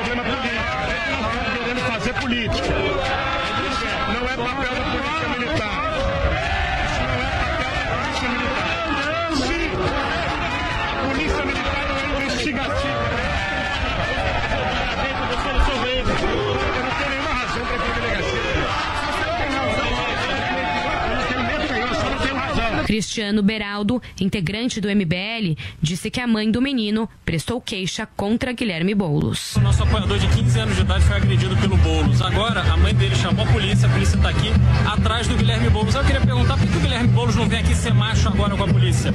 Vem aqui, Boulos, não foge não. Na hora de agredir um moleque, toda a quadrilha que fica do teu entorno aí, agredir um moleque de 15 anos, você é machão. Agora vem aqui ser macho aqui com a polícia, vai pra delegacia com a mãe dele, vai prestar queixa contra você. Muito bem, um domingo leve e agradável na Avenida Paulista. Com certeza as pessoas que estavam com as famílias lá ficaram super bem, né? Impressionadas. Enfim, são, 10 são 11 horas e 14 minutos. Eu tenho uma dúvida para tirar com vocês. Eu não sei se vocês vão conseguir me responder isso, mas eu confesso que eu tenho dúvida disso. Quando uma pessoa chega assim, com um celular na frente da outra, tipo, pega eu e a Zoe aqui, câmera close em Zoe Martinez. Ih. Se eu chego e faço assim, ah, Zoe. Eu vou pegar meu salto e vou tacar no celular. Não, não, mas isso, isso é uma agressão? Uma Eu acho que é uma- provocação. eu acho que é uma boa Você discussão. pode usar uma Não, por- agressão. Agressão? Porque assim, Depende do que, que você eu falar. vi- Se você estiver xingando a Não, pessoa. não, verdade. Não, não, depende do que você falar, claramente. Mas nesse caso específico desse moleque, ele foi fazer um questionamento sobre agressão. Cuba, eu acho. Né? É, Se eu não me engano, apoia a Cuba. ditadura. Exato. E o moleque chegou, Boulos, como é que é? Você apoia a ditadura, tal, não sei o quê, e como é que fica Cuba, tal. Aí os caras foram pra cima do, do menino. Isso é uma agressão porque eu vi várias e várias manchetes dizendo o seguinte: ah, mas é, houve uma confusão. Isso não é confusão, pelo menos para mim. Isso é uma pessoa indo lá fazer uma indagação, um questionamento ao Boulos. E quem né? foi agressivo foi o pessoal do Boulos. Aí teve agressão. Porque eu vi muitas manchetes É, gente, dizendo é um o seguinte, ah, de 15 anos confusão ainda, e né? briga. Não, a manchete, na minha avaliação, deveria ser o seguinte: campanha de Guilherme Boulos agride jovem adolescente. Ponto. Mas Essa é a tava- manchete. ele não estava sozinho, ele estava com uma turma também, o garoto. Não, né? o garoto Não, na hora que foi ele foi lá fazer o sozinho. questionamento, tava sozinho. No vídeo dá pra ver que ele tava sozinho. O ponto é o seguinte, turma. O meu, o meu ponto em relação a isso é o seguinte. não pode ter esse tipo de violência. É isso. gente. É isso. Independente de É isso, qualquer coisa. Pode até ser que fosse Nada, uma provocação, entendeu? Pode ser que seja, mas ele não tava falando xingando, ele não, ele tava fazendo uma pergunta. Tudo bem, ele tava lá pra provocar? Muito provavelmente. O jeito Mas o do devia ter abraçado ele e andado a Paulista inteira com esse menino abraçando Olha, ele. Porque gerar esse tipo de coisa, onde o menino, ele apanhou, gente. Olha aí o vídeo. Que não pode ser conivente com um negócio desse. Não. pode ser conivente com esse tipo de violência. Não pode. Tudo bem, ele podia estar até ali provocando, mas e daí? Não é do jogo se É. perguntar? Não tava xingando, né? Não tava, tava falando lá de a ditadura. Claro, se você fala, pega um celular, olha, vai lá se e você xinga, quiser ver a claro. ditadura, vamos andar comigo aqui na Paulista. É. Você vai ver a ditadura aqui comigo. Vamos caminhar, vamos junto aqui caminhando. Você pode fazer suas perguntas, vamos lá. Tem várias formas de responder. Foi o que o Bolsonaro fez, lembra? Foi mês passado que teve uma, um menino no cercadinho gravando, aí foi super inconveniente, o Bolsonaro chamou e respondeu as perguntas dele, vocês lembram? A gente falou sobre isso aqui. Ele podia podia ter feito isso, chamado o menino para conversar, seria até ótimo para ele, para a campanha dele, mostrando que ele está aberto ao diálogo, que ele é super democrático. Mas não foi isso que aconteceu. Agora, estão falando que foi o Boulos que agrediu. Não tem, não tem vídeo provando É, não isso. pra saber. Agora, a equipe dele, da, nitidamente, agrediu o garoto. Agora, eu acho que os dois estão errados. Tanto quem bateu, mas também quem mandou uma criança de 15 anos nessa manifestação. Porque tinham três gatos pingados aí, meia dúzia, de gatos pingados, que tem todo o seu direito aí de manifestação, mas eu sempre acho muito errado você querer invadir a manifestação do outro, sabe? Você ser de outra bandeira, você defender outras pautas, chegar lá e se meter na Ah, eu manifestação, eu, não sou a favor. Você gosta? Eu adoro, Não, eu- tem graça. é muito infantil A gente isso. claramente não tem Mas, ó, habilidade pra isso. porque Ontem, olha Eu adoro isso. mas ontem em Brasília, Uma pessoa já deu isso. ontem em Brasília, de idade, porque parece que foram duas, mesma idade os dois, né? Tanto o garoto quanto o cara que recusou e agrediu Mas olha que legal, ontem em Nossa, Brasília o teve uma das maiores feio, carreatas do DF, mais de 10 quilômetros aí com carros, foi lindo de se ver. E junto desses carros de direita, a ma- maioria apoiadora do Bolsonaro, tinha um ou outro que eram do Lula e estavam lá infiltrados só para provocar o pessoal da direita e pessoas que saíram às ruas só para ficar assim, ó, a gente passava de carro e eles assim, com o L do Lula. Ai, meu Deus, agora vão pegar o print, vão falar que eu tô fazendo Faz campanha. parte, querida. Meu Deus do céu. Não, mas olha, aí eu olhei pra Deu a minha deixa, amiga. perdeu. Mas aí eu olhei pra minha amiga do lado e falei assim: olha que legal, a gente aqui se manifestando, fazendo uma carreata né, de direita. E eles quê, outras pessoas de esquerda aqui e não tem agressão, Eles não tem nada. Eu Falei, é olha, eles faziam, Zé? até legal, né? Eu acho meio inconveniente, acho que não, não cabe no momento eh, de- dessa questão de você invadir né, a manifestação do outro, mas achei legal ontem que não teve Uma agressão. postura, uma postura. A gente deu risada. Ai, olha isso aqui, pronto, sabe? Acho que é isso, é isso democracia, isso é liberdade, Eu não respeitar. quero de maneira nenhuma provocar o Ai, lá vem, lá vem, lá nenhuma. vem. Mas é que, é que a minha memória, ela, ela vai resgatando aqui Resgata, e aí a maquininha vai girando. Lá vem, lá vem. Entendi. Eu me lembro muito bem nesse episódio que Zoe Martinez relatou aqui do caso do. Não sei se era um menino ou uma menina que foi lá no Bolsonaro fazer a mesma coisa. Era um menino. É Não, era um rapaz, era é um um rapaz. Maior de Só idade, que era maior de idade. É. Essa era a diferença. É. Mas o cara foi fazer a mesma coisa lá. Ele foi lá, talvez até um pouco mais agressivo até. Foi lá e ó, e aí? Como é que Foi, é? foi. Tal, não Você sei o tá que, eu quero te questionar e blá, blá, tal. blá. O que que os caras fizeram? O Bolsonaro foi lá, tentou, perdeu a cabeça também do mesmo jeito, foi lá, Foi lá tentou tentar tirar o arrancar. celular, os seguranças foram lá Foram e pra cima. pau no cara. Pau nele. Você aqui nesse programa estufou o peito, estufou o peito e disse que Bolsonaro incentivava a violência. falar Agora, agora eu quero que você olhe nos meus olhos e tá fale a mesma coisa em relação a Guilherme Boulos. Porque se você não fizer isso, você tá sendo um puta incoerente. Olha, de fato, o Bolsonaro, o Bolsonaro incentiva a violência com os discursos dele. E o Boulos? O inteiro. E o Boulos faz Boulos, esse tipo Guga discurso, Noblar? faz. O que O acontece? cara incentiva as pessoas a invadir. Que aconteceu. Guga, estufa o peito. Que Estufa o peito. E seja contra a violência, seja de direita ou de esquerda. Olha, eu acho Seu que o Boulos incoerente. Tem que o Boulos tem que condenar aqueles dois que bateram no garoto. Tem dois, duas pessoas E que você? que batem. Agora, eles tentaram acusar é o. Boulos da agressão e pelo que disseram as testemunhas, o Boulos não agrediu ninguém. Então, e não há nenhum vídeo que comprove essa acusação. O que há nos vídeos é o garoto realmente levando porrada de outros dois é, que a gente não sabe exatamente se são da campanha ou se são militantes, mas que estavam juntos e que bateram e que devem ser condenados por isso. Agora, não dá ainda para dizer nem que foi segurança do bolso, que não parecem ser seguranças. Não, mas pode é ser da militante, campanha é errado. Não, é da campanha. é Não, outra pode coisa. ser gente que tá Pode ser militante junto, que estava junto. Mas pode ser da campanha Guguinha, também. O, o que eu digo é. Boulos, condene esses dois que bateram e tire o seu. E se você. Como as imagens mostram que, que Não, não você quero não que você bateu, você, Boulos. fa- você se defenda como está se defendendo. Se você não bateu, como Eu você está alegando que não bateu, continue se defendendo, mas condene aqueles dois que bateram, mesmo que eles sejam apenas O militantes. ponto é o seguinte: vocês vão me, me chamar de bolsominion agora, eu não quero Vai, de maneira vai, nenhuma vai, ficar vai. com esse rótulo. De maneira Tênis- nenhuma, porque eu tênis não verde agora. O meu ponto só é o seguinte: o que me incomoda é quando o agressor é de esquerda, o problema é a vítima. Isso me incomoda. Profundamente. É. Os caras Qual começaram a olhar para o menino e falar: ah, mas o menino. Peraí, ele foi espancado. Eu tô- não eu acho errado bater discussão em relação a isso. Houve um espancamento completamente de um errado. menor de idade. O Boulos deve Não condenar tem que ter isso. discussão. Isso ele deve condenar. E também a gente deve condenar uma tentativa de prender um candidato a uma semana da eleição com uma alegação que, por enquanto, não se prova verdadeira. Não passa de uma alegação. Ninguém mais sustentou que o Boulos bateu. Não, mas Boulos a gente tá falando no da Boulos. campanha. Tô falando, mas campanha. tentaram prender o Boulos. Pra mim, pouco Isso importa. se importa. é o posicionamento grande dele. momento. Ele já se posicionou. A polícia tentou Sobre prender o Boulos, agressão? ouvindo a versão do garoto, sem que tivesse um flagrante, e confiando na versão do MBL. Tiveram que acionar o Augusto Botelho, um advogado, que foi lá e confrontou a polícia para evitar uma, uma prisão que seria ilegal. Salvou o Boulos. Seria ilegal. Prender o Boulos Era sem o ato de flagrante. O Boulos estava falando a mesma coisa, os policiais não iam embora, mas acho que chegou o Augusto conseguiu. Pronto. Você me pediu a palavra, mas é pra tocar fogo, É, né? Não, é, é só uma, uma, uma piadinha que eu queria fazer aqui, que eu achei engraçado o Guga falando que o Bolsonaro incentiva a violência. Imagina. Mas que pessoa incentiva mais a violência do que a pessoa que incentiva os outros a invadirem propriedade privada, como faz o Boulos? Me diz. Não, isso não é incentivar a violência, você incentivar invadir uma propriedade que não há, tem ninguém no caso. Ele não está mandando invadir propriedade privada, chegar na minha casa MST e entrar. Vamos ser honestos, invadem casa com pessoa dentro locais e onde fazem de não refém. tem, não, Fazem de refém. MST, Tem na justiça, tem processo na justiça.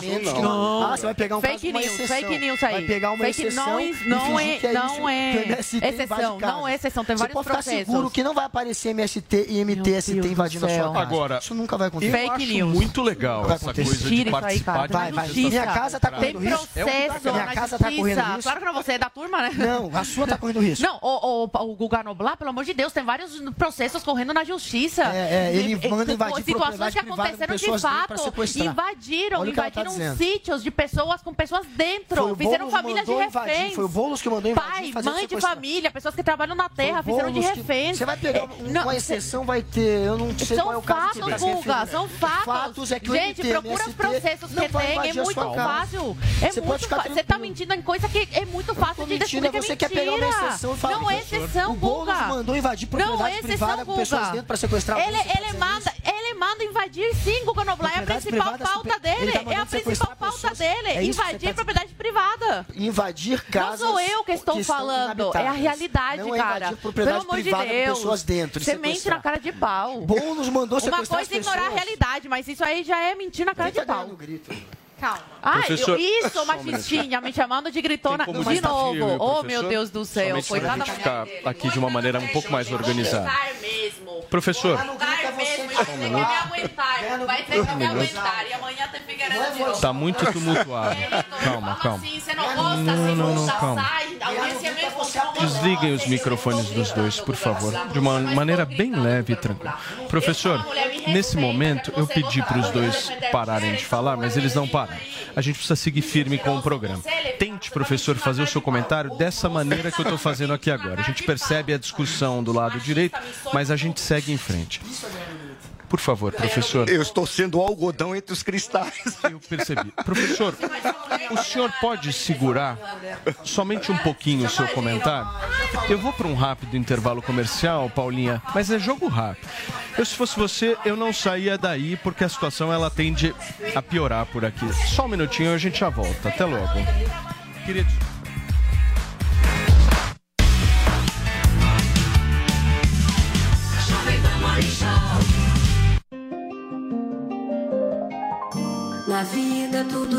Tudo se movimenta, vamos também nos movimentar. A gigante Loja 100 começou como uma simples bicicletaria. Como as rodas de uma bicicleta, o mundo gira, evolui e as lojas 100 também. Hoje, a fabulosa Loja 100 é a melhor e uma das maiores varejistas de eletromóveis do país. Gira, gira, Tudo graças a milhões e milhões de pessoas como você, que todos os dias honram as lojas 100 com a sua confiança. Obrigado, minha gente. Há 70 anos, nosso mundo gira sempre por você.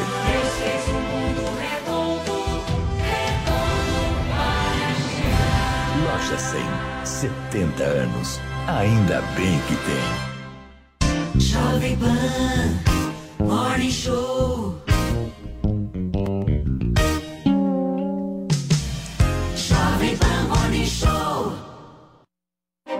Acompanhar os conteúdos da Jovem Pan sem pagar nada? Baixe Panflix. Já são mais de 800 mil downloads no nosso aplicativo.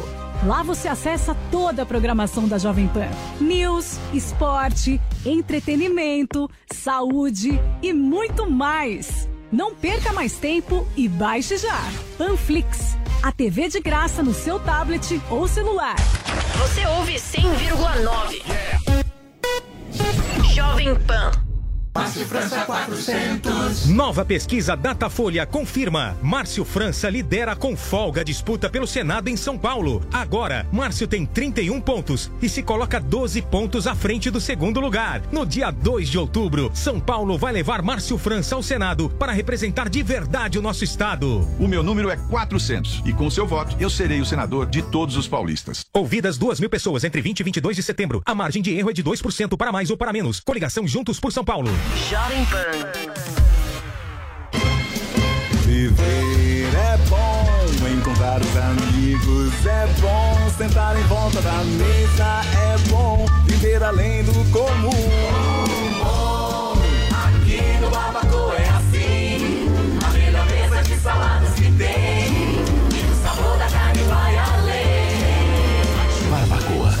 Além da carne. No Itaim, Shoppings Day Day em Morumbi ou na sua casa pelo iFood. Só no Barbacoa. A número 1 do Brasil. Jovem Pan. Olá, eu sou a urna eletrônica que você conhece há 26 anos. E eu sou a nova urna eletrônica. Neste ano, nós vamos estar juntas, garantindo eleições seguras e transparentes. É que em nós duas, a confiança já vem de fábrica e é atestada por universidades. Ah, isso eu confirmo. Urna eletrônica, dois modelos, a mesma segurança. Justiça Eleitoral, há 90 anos pela democracia. Marcos Pontes é Bolsonaro, Bolsonaro é Marcos Pontes. Dia 2 de outubro tá aí e o povo sabe quem vai lutar pela gente no Senado. A coisa que mais me surpreendeu e eu admiro no Marcos Ponte é essa coragem, junto com o presidente Bolsonaro e o Tarcísio, de querer mudar o Brasil. Marcos Pontes é 222. Coligação São Paulo Pode Mais, Republicano, PSB, PL, PTB, PSC, PMN, suplente professor Alberto Silange Maranhão. 100,9999999. Para você, todos os políticos são iguais. Eu entendo esse sentimento, mas não são. E qual que é a diferença, gente? É quem tem propósito e quem não tem. E eu tô aqui para servir. Tô aqui para cortar da máquina pública e sobrar para você. Eu não quero que nenhum político enriqueça, não. Aliás, eu sou o deputado federal que mais cortou privilégios. Eu quero ser governador para que você enriqueça, para que São Paulo gere emprego e tenha prosperidade. Por isso, peço seu voto no 30 para governador. Vote novo, vote 30. A número 1 um do Brasil. Jovem, jovem, jovem. Pan, pan, pan, pan, pan, pan, pan, pan, pan, pan. Vote 10. O futuro de São Paulo é 10, o futuro de São Paulo é Tarcísio governador. E o povo já tá pronto para apertar o 10 na urna. Tarcísio é 10. Tarcísio 10, hein? É 10, Tarcísio. Tarcísio é 10. O Tarcísio é nota 10. Vote 10, vote 10. Ele é número 10. Alô, Bolsonaro. Tô fechado com o Tarcísio. Tarcísio é 10. Vote 10, vote 10, vote 10, 10. O Tarcísio 10. Coligação São Paulo Pode Mais. No FM, online, no smartphone. Esta é a Jovem Pan.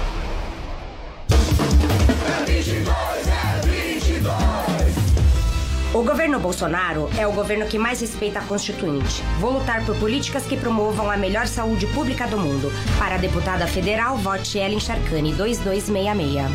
Pelo direito das mulheres e das famílias, estamos prontas para ocupar espaços que são nossos por direito. Para a deputada federal, vote Lilian Trovão, 2217. Peço a vocês que votem nos candidatos da nossa coligação. News para vocês que chegaram agora, a gente está discutindo um pouco da treta de ontem na Avenida Paulista entre Guilherme Boulos e um jovem, certo? É, mas na estratégia professor do- do MBL o seu é Mickey- isso. O seu Mickey, a gente vai voltar nesse assunto. tá o seu Mickey problema? está com um pequeno probleminha. Antes, deixa eu dar um recado importante para vocês.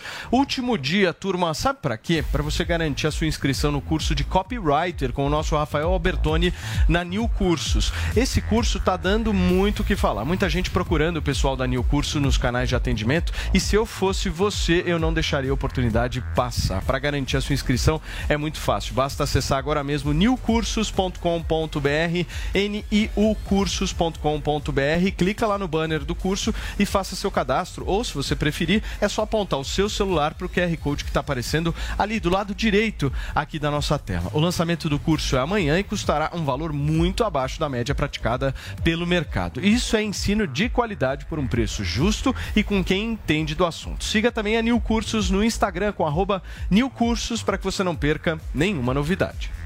Você já imaginou ganhar dinheiro escrevendo textos para a internet? Milhares de empresas estão loucas para contratar pessoas como você, com pouca ou nenhuma experiência, para trabalhar na profissão mais bem paga e reconhecida do mundo digital. Meu nome é Rafael Bertoni e eu vou mostrar como você pode começar nessa profissão agora. Corre para aproveitar o super desconto de lançamento. Acesse newcursos.com.br e comece a escrever textos que vendem.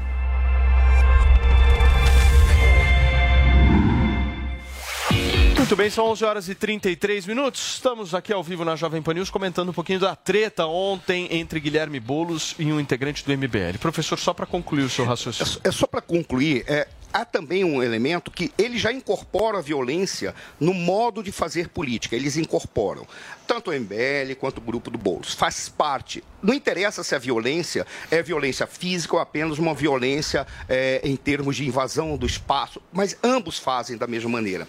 E tem um detalhe: isso é tão estratégico para eles que eles já sabem que as próprias redes sociais elas precisam dessas tretas para dar picos.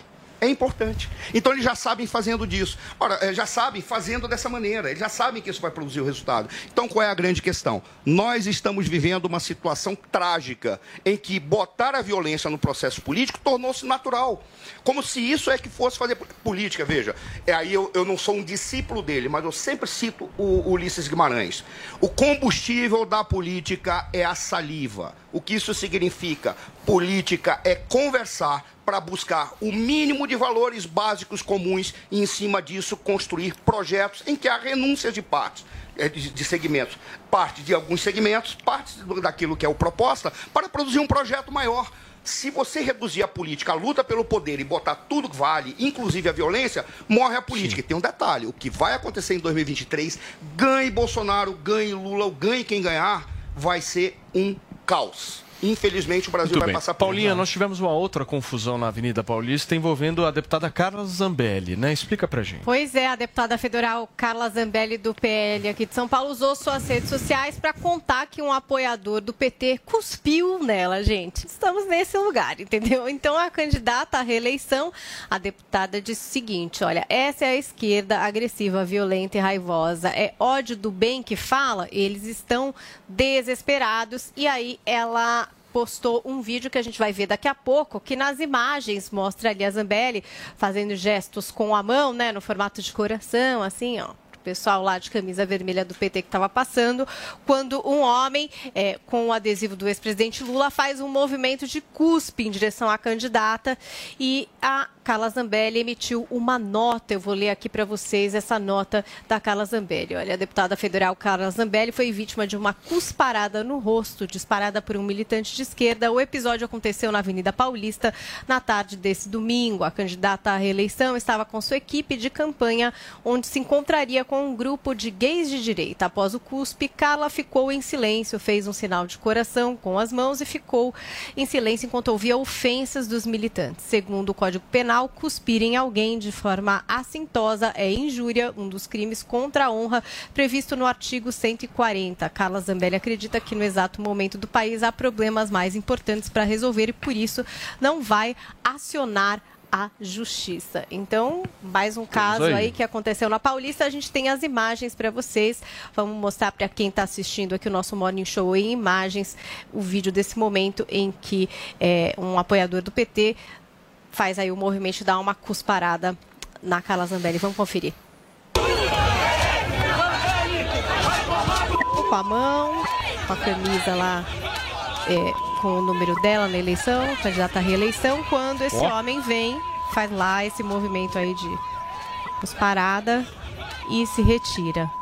Então, essas foram as imagens postadas pela Carla Zambelli nas suas redes Muito bem. sociais. Um minuto pra cada um. Guguinha começa. Tá bravo comigo, né, Guguinha? Não, acho péssimo esse tipo de exemplo, mas um momento de violência, não deixa de ser uma violência, uma cusparada. A gente está tendo vários casos de violência nessa eleição. Teve um que foi morto fazendo aniversário é, onde a- o tema era o PT. Teve outro que foi morto porque estava discutindo política e um tentou arrancar a cabeça do outro com um machado. Aconteceu há pouco isso.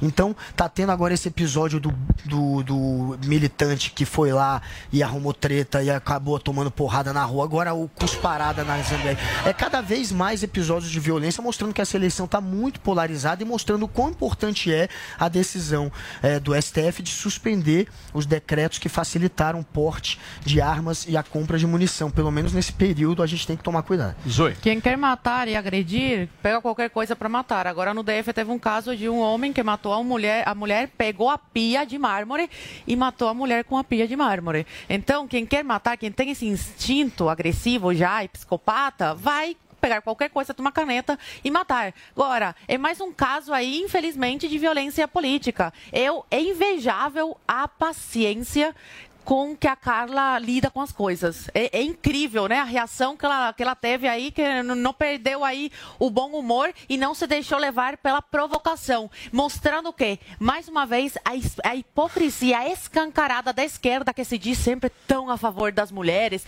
contra o machismo. Olha aí, um homem de esquerda cuspindo na cara de uma mulher. Mostra como essa questão de machismo e feminismo é sempre quando a mulher de esquerda tem que respeitar, é o maior sucesso. Mas quando é o quê? Mulher de esquerda. Quando é mulher de direita, vale tudo. O desrespeito, o machismo, a misoginia, tudo. A gente vê isso. Mas ela estava. Que a Zoe fez uma crítica ali no sentido de pessoas que não são congruentes com a manifestação é, entrarem na manifestação, enfim. Ela estaria aí configurando isso, Zoe, entrando numa manifestação ali que era mais de esquerda para Parece que criar tá uma passando, né? situação, ou ela estava. Não, parece que ela, tá- ela não provocou em nenhum momento ninguém, Paulinha. E eu falei, eu falei isso de não, quer, não invadir a, a manifestação, do Manifestação. outro, mas também dei o, o exemplo de Brasília ontem, da carreata. Que pe- petistas se enfiaram na carreata e a gente, como uma pessoa, uma, pessoas que defendemos a liberdade, seguimos com a nossa carreata e ignoramos completamente a presença deles. O Zoe, o ponto é o seguinte. Não teve agressão da parte deles, não teve agressão da nossa Ontem. parte. Ontem foi o último domingo antes da eleição e o último domingo antes da eleição com a Paulista aberta. Então, o que, que aconteceu ontem, depois mais ou menos das suas 11 horas da manhã? Choveu de candidato. Então, você ia... Eu, eu falo isso porque eu passei próximo Não, ali muitos e eu vi. mobilizaram em rede social. É, não gritando, Paulista, gritando com eles, na A Avenida Paulista. Paulista estava tomada de candidatos de direita, de esquerda, de centro, enfim. E aí, obviamente, eles acabaram se, se encontrando. Olha, não era específico de um segmento político. Como Ah. você falou, estava aberto. Agora, a questão é, independentemente da Carla Zambelli ter feito uma provocação, a, a provocação dela não foi agressiva. Se ela pode ter feito para o pessoal do PT que lá estava agora. Um cara cuspir numa mulher e não ter nenhuma manifestação contrária a isso por parte dos, dos grupos feministas, isso é um absurdo. Mais uma vez, esse, esse elemento de trazer a violência para o processo político vai trazer uma situação em 2023 que talvez seja inédita para o nosso país. Nós vamos ter, se o Lula ganhar, vai ter uma defecção interna e uma briga interna, porque você não consegue imaginar que uma frente feita com ele- elementos tão díspares e com gente tão problemática vai produzir estabilidade. E se o Bolsonaro ganhar, a guerra vai se instaurar. Tem um ditado russo que eu sempre uso. De- nós temos o hábito de dizer o seguinte: depois da tempestade vem a bonança. Os russos sempre falam: depois da tempestade vem a enchente. E a enchente é pior do que a própria tempestade. A sensação que eu tenho é que vai ser difícil nós controlarmos o país em 2023. Hora de entretenimento aqui no nosso Morning Show. Paulinha, a cantora Simária fez uma aparição um pouco surpreendente no show da irmã Simone e emocionou muita gente, né? Tem chance, tem chance delas voltarem? Será, Paula? A gente anunciou aqui a separação oficial das da dupla Simone e Simária, mas eis que nesse sábado as irmãs estiveram juntas no palco na apresentação ali da Simone em São Bernardo do Campo. Pois é, a Simária apareceu de surpresa e dividiu aí algumas músicas com a Simone. Bom, foi uma conversa ali entre as duas. A Simone se disse surpresa, a Simária falou que estava lá para prestigiar a irmã. Teve chororô, teve momento de dançar agarradinho. Os fãs filmaram, gostaram muito. Mas essa história de voltar tá aí só na imaginação por enquanto. As duas seguem em carreiras aí, enfim, individuais, paralelas. Mas quem é fã mesmo achou o máximo e gostou muito de ver as irmãs e parceiras aí abraçadinhas, na verdade. E quem sabe, quem sabe conseguem aí é, limpar o ar, né, de tudo que aconteceu. A gente não sabe direito exatamente por que, que foi. Tem um monte de boatos, de polêmicas. Quem sabe um dia elas não voltem a se apresentar assim juntinhas. Mas Tomara, muita gente né, se Paulinha? perguntou também por que, que na rede da Simone não estavam essas imagens das duas juntas. Então, amigas no palco, mas não sei se oficialmente, entendeu? Ainda acho que não tá tudo muito esclarecido. Muito bem. São 11 horas e 43 minutos para vocês que nos acompanham. E olha, quando o homem volta, Paulinha, É porque foi eu sei. sucesso. Eu sei.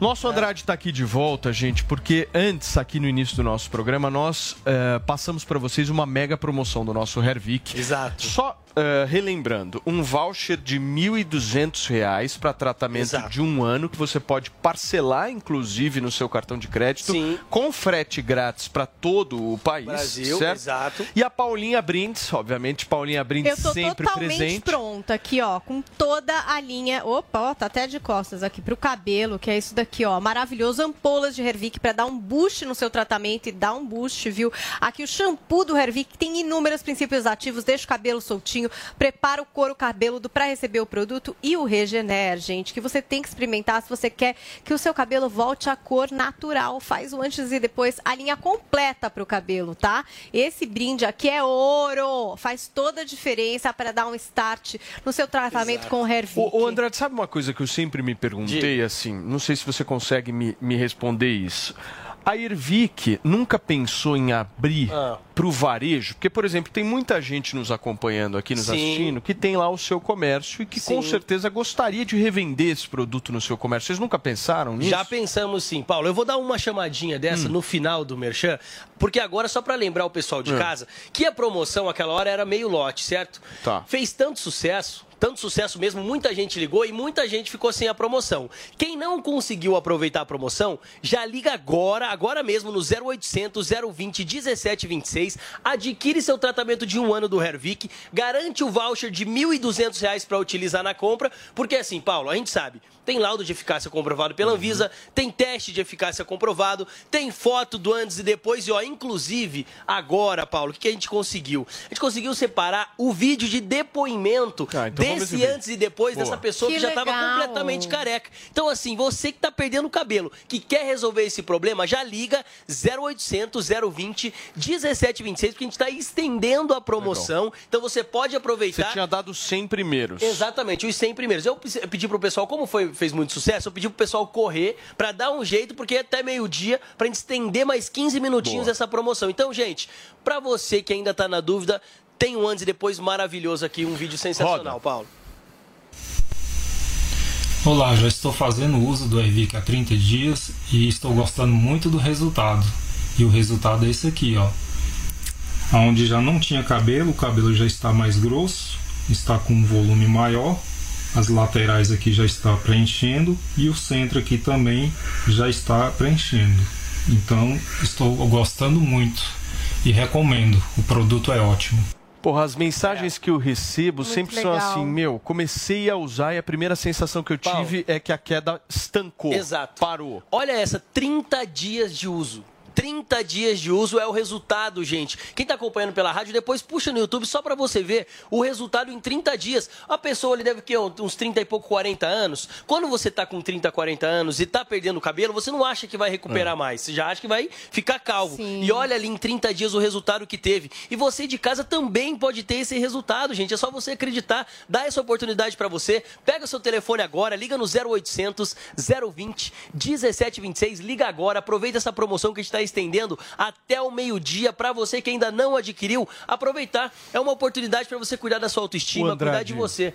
Essa lá, promoção ela é válida para você ligar agora no 0800 Isso. 020 1726, 1.200 reais em voucher e os brindes da Paulinha. Agora, eu, Toda eu ainda tenho um cabelo, tempinho gente. só para você me explicar em relação a essa questão do varejo, porque Sim. tem muito dono de, de comércio que nos acompanha, gente do Brasil inteiro que com certeza vê no produto da Exato. Ervic uma oportunidade de ganho. O que, que você que tem para falar? pra A gente pessoa? começou a perceber que muitas pessoas estavam ligando realmente para adquirir, porque chegava no barbeiro, pedia pro barbeiro. É. Você não tem o Hervik? Pedia pro cabeleireiro, você não tem Hervik? Pedia nas clínicas, você não tem Hervik? O que, que aconteceu? A gente abriu pro varejo também, então quem é proprietário aí de barbearia, de salão de beleza, de clínicas aí é, que envolve é, tudo questão capilar e tudo mais, gente, entra no nosso site, Ah, ervic.com.br, entra no nosso site lá, você vai preencher um cadastro e a nossa equipe vai entrar em contato com você. Então, é mais uma porta que nós estamos abrindo aí, tanto pro Que legal, atacado cara. quanto pro varejo. Então, assim, se você é consumidor final, liga direto no 0800 020 1726 ou se você é proprietário de barbearia, salão de beleza, clínicas aí, entra no Não. nosso site, preenche o cadastro lá que a gente vai Que entrar em legal. contato com você. É muito bacana. Então, assim, gente, relembrando, aproveita a promoção até o meio-dia. Levou tratamento de um ano do Hervik, garante o voucher de 1.200, mais os três brindes ali da Paulinha Brindes, Boa. mas tem que ligar agora 0800 020 1726. E Paulo, faz a foto do antes e depois. ô, ô, Tira a foto Andrade. agora, 15 dias uma foto, 30 dias outra foto. Resumindo, para ser muito claro e objetivo aqui, se você está perdendo cabelo, liga no 0800 Exato. 020 1726. se você está querendo ganhar dinheiro, entra no site da Ervic agora Exatamente. que você pode ter um produto de altíssima qualidade e que o seu cliente vai comprar. Certo? Exatamente, certíssimo, Paulo. Obrigado, Andrade. Tamo junto, Paulinha, voltando a falar um pouquinho de música aqui no nosso Morning Show, a NFL anunciou quem fará o famoso show do intervalo do Super Bowl 2023. Você gostou bastante da escolha que eu sei, Gente, né? eu tô muito enlouquecida com isso. O post tá aí, não foi da NFL, foi da Rihanna. Porque ela é assim, meu amor, nem abre discussão, nem começam a dizer se é esse, se é aquele. Ela já segura a bola aí, ó, do futebol americano, bota um ponto final, legendando a foto pra dizer: amores, sou eu. Eu é que vou fazer esse show do intervalo do Super Bowl 2023. Ela que já tinha recusado o convite em 2020, inclusive alegando que não concordou com a maneira como o jogador Colin Kaepernick foi tratado pela NFL. Se vocês não lembram, né, o jogador ele se manifestou diversas vezes em campo a respeito da violência policial contra negros nos Estados Unidos. Ele fez aquela posição que depois foi replicada em várias outras ligas, né? Ele ajoelhou-se num jogo de pré-temporada de 2016 durante o hino nacional e se recusou a cantar o hino. Ele chegou a usar meias que tinham imagens de policiais caracterizados como porcos durante os jogos. E tanto a NFL como seu time, que era o 49er, reagiram de forma negativa a essas manifestações do jogador, né? Ele teve o contrato rescindido e nunca mais se realo- realocou na NFL. Agora, o que é que tem de diferente nesse convite de Rihanna? Temos apenas a presença da Apple Music como patrocinadora do show do intervalo do Super Bowl. A empresa também, ó, celebrou pra caramba a novidade, colocando foto lá no perfil do Twitter, anunciando inclusive o dia, né, que vai ser 12 de fevereiro de 2023. Então a mulher vai voltar e agora o babado é o seguinte, Paulo, tá todo mundo querendo saber se nesse embalo a Rihanna não vai lançar alguma coisa nova, porque desde 2016, quando ela lançou Anti, que ela não faz mais nada no mundo da música. Ela tá, tipo, retirada, só faturando com a linha dela de lingerie e de maquiagem. Você sabe que, segundo a Forbes, a maior parte da fortuna da Rihanna, que é de 1,4 bilhão de dólares, amor, vem da empresa Fenty Beauty, que é uma empresa de maquiagem, né? Que foi fundada por ela, da qual ela possui aí 50% das ações. Então, assim, gente, a mulher vai voltar. E ela foi mãe e tudo, né? Vamos só ver como é que vai ser essa volta, se vai ter álbum novo. Paulinha, a gravidez da atriz Cláudia Raia aos 55 anos gerou uma grande repercussão na última semana. A artista está esperando seu terceiro filho, sendo o primeiro com o ator Jarbas Homem de Melo. E agora, pela primeira vez, ela deu detalhes de como conseguiu engravidar, né? Conta pra gente. Gente, né? Mobilizou até a nossa hashtag fiscal de gravidez, porque a Cláudia Raia tá super feliz, obviamente, por estar grávida, mas tem gente que quer mesmo é trazer o quê? Chá retiação. Então, desde que ela anunciou a sua gravidez, as pessoas estão lá fiscalizando, por exemplo, se ela está fazendo exercício físico e se pode. As pessoas estão lá fiscalizando se ela ficou grávida de uma forma natural ou se foi uma inseminação artificial. Então, tá todo mundo sendo fiscal da gravidez da Cláudia Raia, que já começou a disparar, né, o que ela acha sobre as coisas. Então, nas redes já falou que gravidez não é doença, tipo, vai trabalhar mesmo, vai fazer ginástica sim. E no Fantástico, entrou esse assunto de gente, mas você ficou grávida com mais de 50 anos, as pessoas, enfim, comentaram como é que pode, como é que não pode. E aí ela admitiu que, de fato, ela fez um tratamento para tentar engravidar. Esse tratamento acabou que não teve resultado, né? Os embriões que ela conseguiu, enfim, acabaram não desenvolvendo, não foram fecundados, não deu certo. E aí ela meio que falou: tá, desisto, não vou ficar insistindo nisso, né? Já tenho aí meus 55 anos. Só que aí veio a surpresa. De fato, ela acabou engravidando de uma forma assim inesperada, depois de três anos estando na menopausa. Corajosa, então, hein, realmente Paulinha? foi um acontecimento que ela achou muito bem-vindo. Vai ter que lidar com os fiscais, Cláudia. Você vai ver o que é estar grávida no mundo da internet com stories e Instagram. É uma Eu tiro o loucura. chapéu para Cláudia Raia. Tiro meu chapéu. Olha, gente, nós estamos ao vivo aqui na Jovem Pan News para vocês que nos acompanham.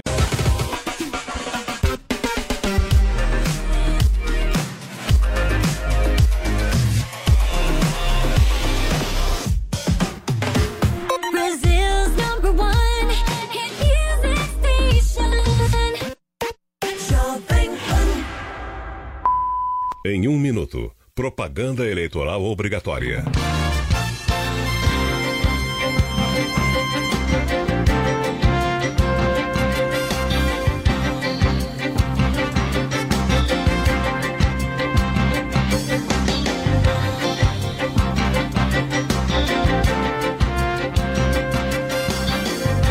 Em 30 segundos, propaganda eleitoral obrigatória.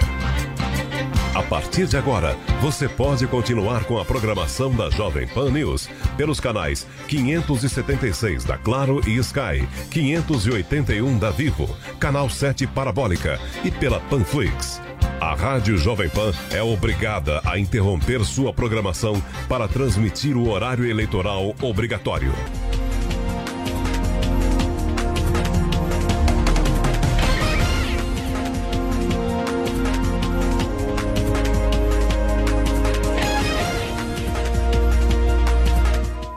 Começa agora o programa Edson Aparecido, o senador de São Paulo e do Rodrigo. O senador de São Paulo tem que ser respeitado, tem que ser independente. 155! Sou Edson Aparecido, fui secretário de saúde. Agora quero a sua confiança para ser senador. Em Brasília, vou fazer a lei da nova tabela SUS, garantindo mais repasses para exames e cirurgias. Minha proposta vai abrir mais vagas nas Santas Casas e nos hospitais filantrópicos. Vou fazer também a lei da divisão justa, para que o dinheiro dos paulistas fique em São Paulo. Os impostos arrecadados em São Paulo, 716 bilhões de reais foram para Brasília.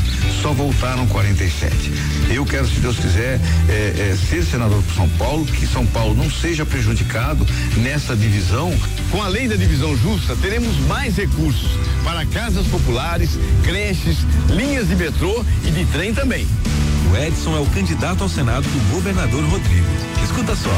Por onde o Edson passou, ele ajudou muito a melhorar a vida de todos nós. Ele ajudou São Paulo a vencer a pandemia e agora vai me ajudar a trazer mais recursos para o nosso estado. O Edson Aparecido está pronto para ser senador por São Paulo. A hora do voto está chegando, pessoal. E São Paulo não pode correr o risco de perder tudo que foi construído com o esforço de todos nós. Por isso, peço que você compare os candidatos e veja quem ajudou São Paulo e quem só está na disputa para atender partido ou grupo político. Eu lutei para que a vacina chegasse no braço de todo mundo. Nosso trabalho foi reconhecido pela população, que elegeu o SUS o melhor serviço público da cidade pela primeira vez na história. Agora eu te peço, se você confiou na vacina, confie nas minhas propostas. Quero o seu voto para ser o senador do Rodrigo e defender São Paulo. No dia 2 de outubro, vote 155. 155! Manda o Edson pra lá.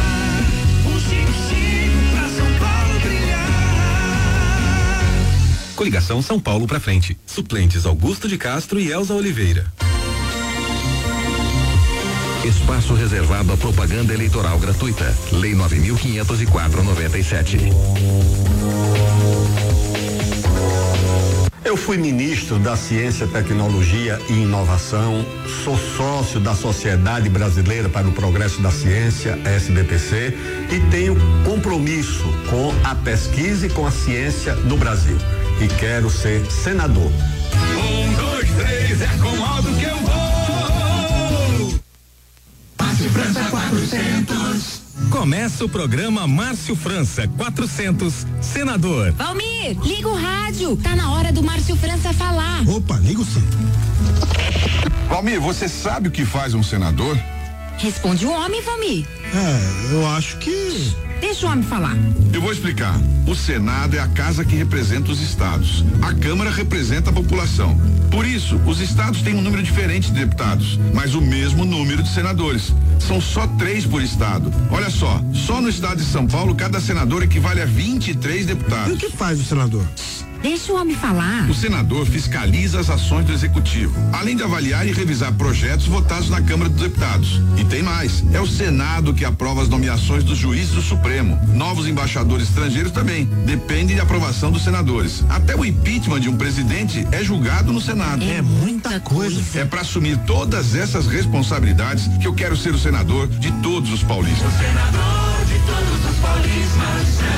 Márcio França 400, senador. Coligação Juntos por São Paulo. Prepare-se que o Brasil vai decolar. É Marcos Pontes, o astronauta brasileiro, senador. Astronauta brasileiro,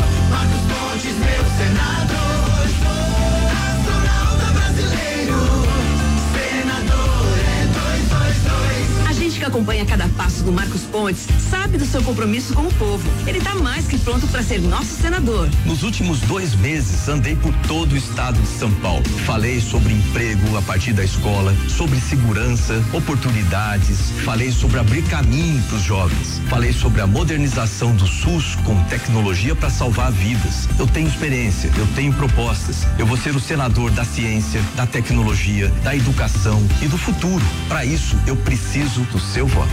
Com Marcos Pontes, senador, Tarcísio, governador e Bolsonaro, presidente, São Paulo vai mudar. Vamos ter o estado que merecemos. Marcos Pontes é Bolsonaro, Bolsonaro é Marcos Pontes. Bolsonaro 22, Marcos Pontes 222. Coligação São Paulo Pode Mais. Republicanos, PSD, PL, PTB, PSC, PMN. Suplente, professor Roberto Silange Maranhato. O caminho do nosso estado é para frente. Vote em quem ama São Paulo. With Lucky Land slots, you can get lucky just about anywhere. Dearly beloved, we are gathered here today to. Has anyone seen the bride and groom? Sorry, sorry, we're here. We were getting lucky in the limo and we lost track of time. No, Lucky Land Casino, with cash prizes that add up quicker than a guest registry. In that case, I pronounce you lucky. Play for free at LuckyLandSlots.com. Daily bonuses are waiting. No purchase necessary. Void where prohibited by law. 18 plus. Terms and conditions apply. See website for details.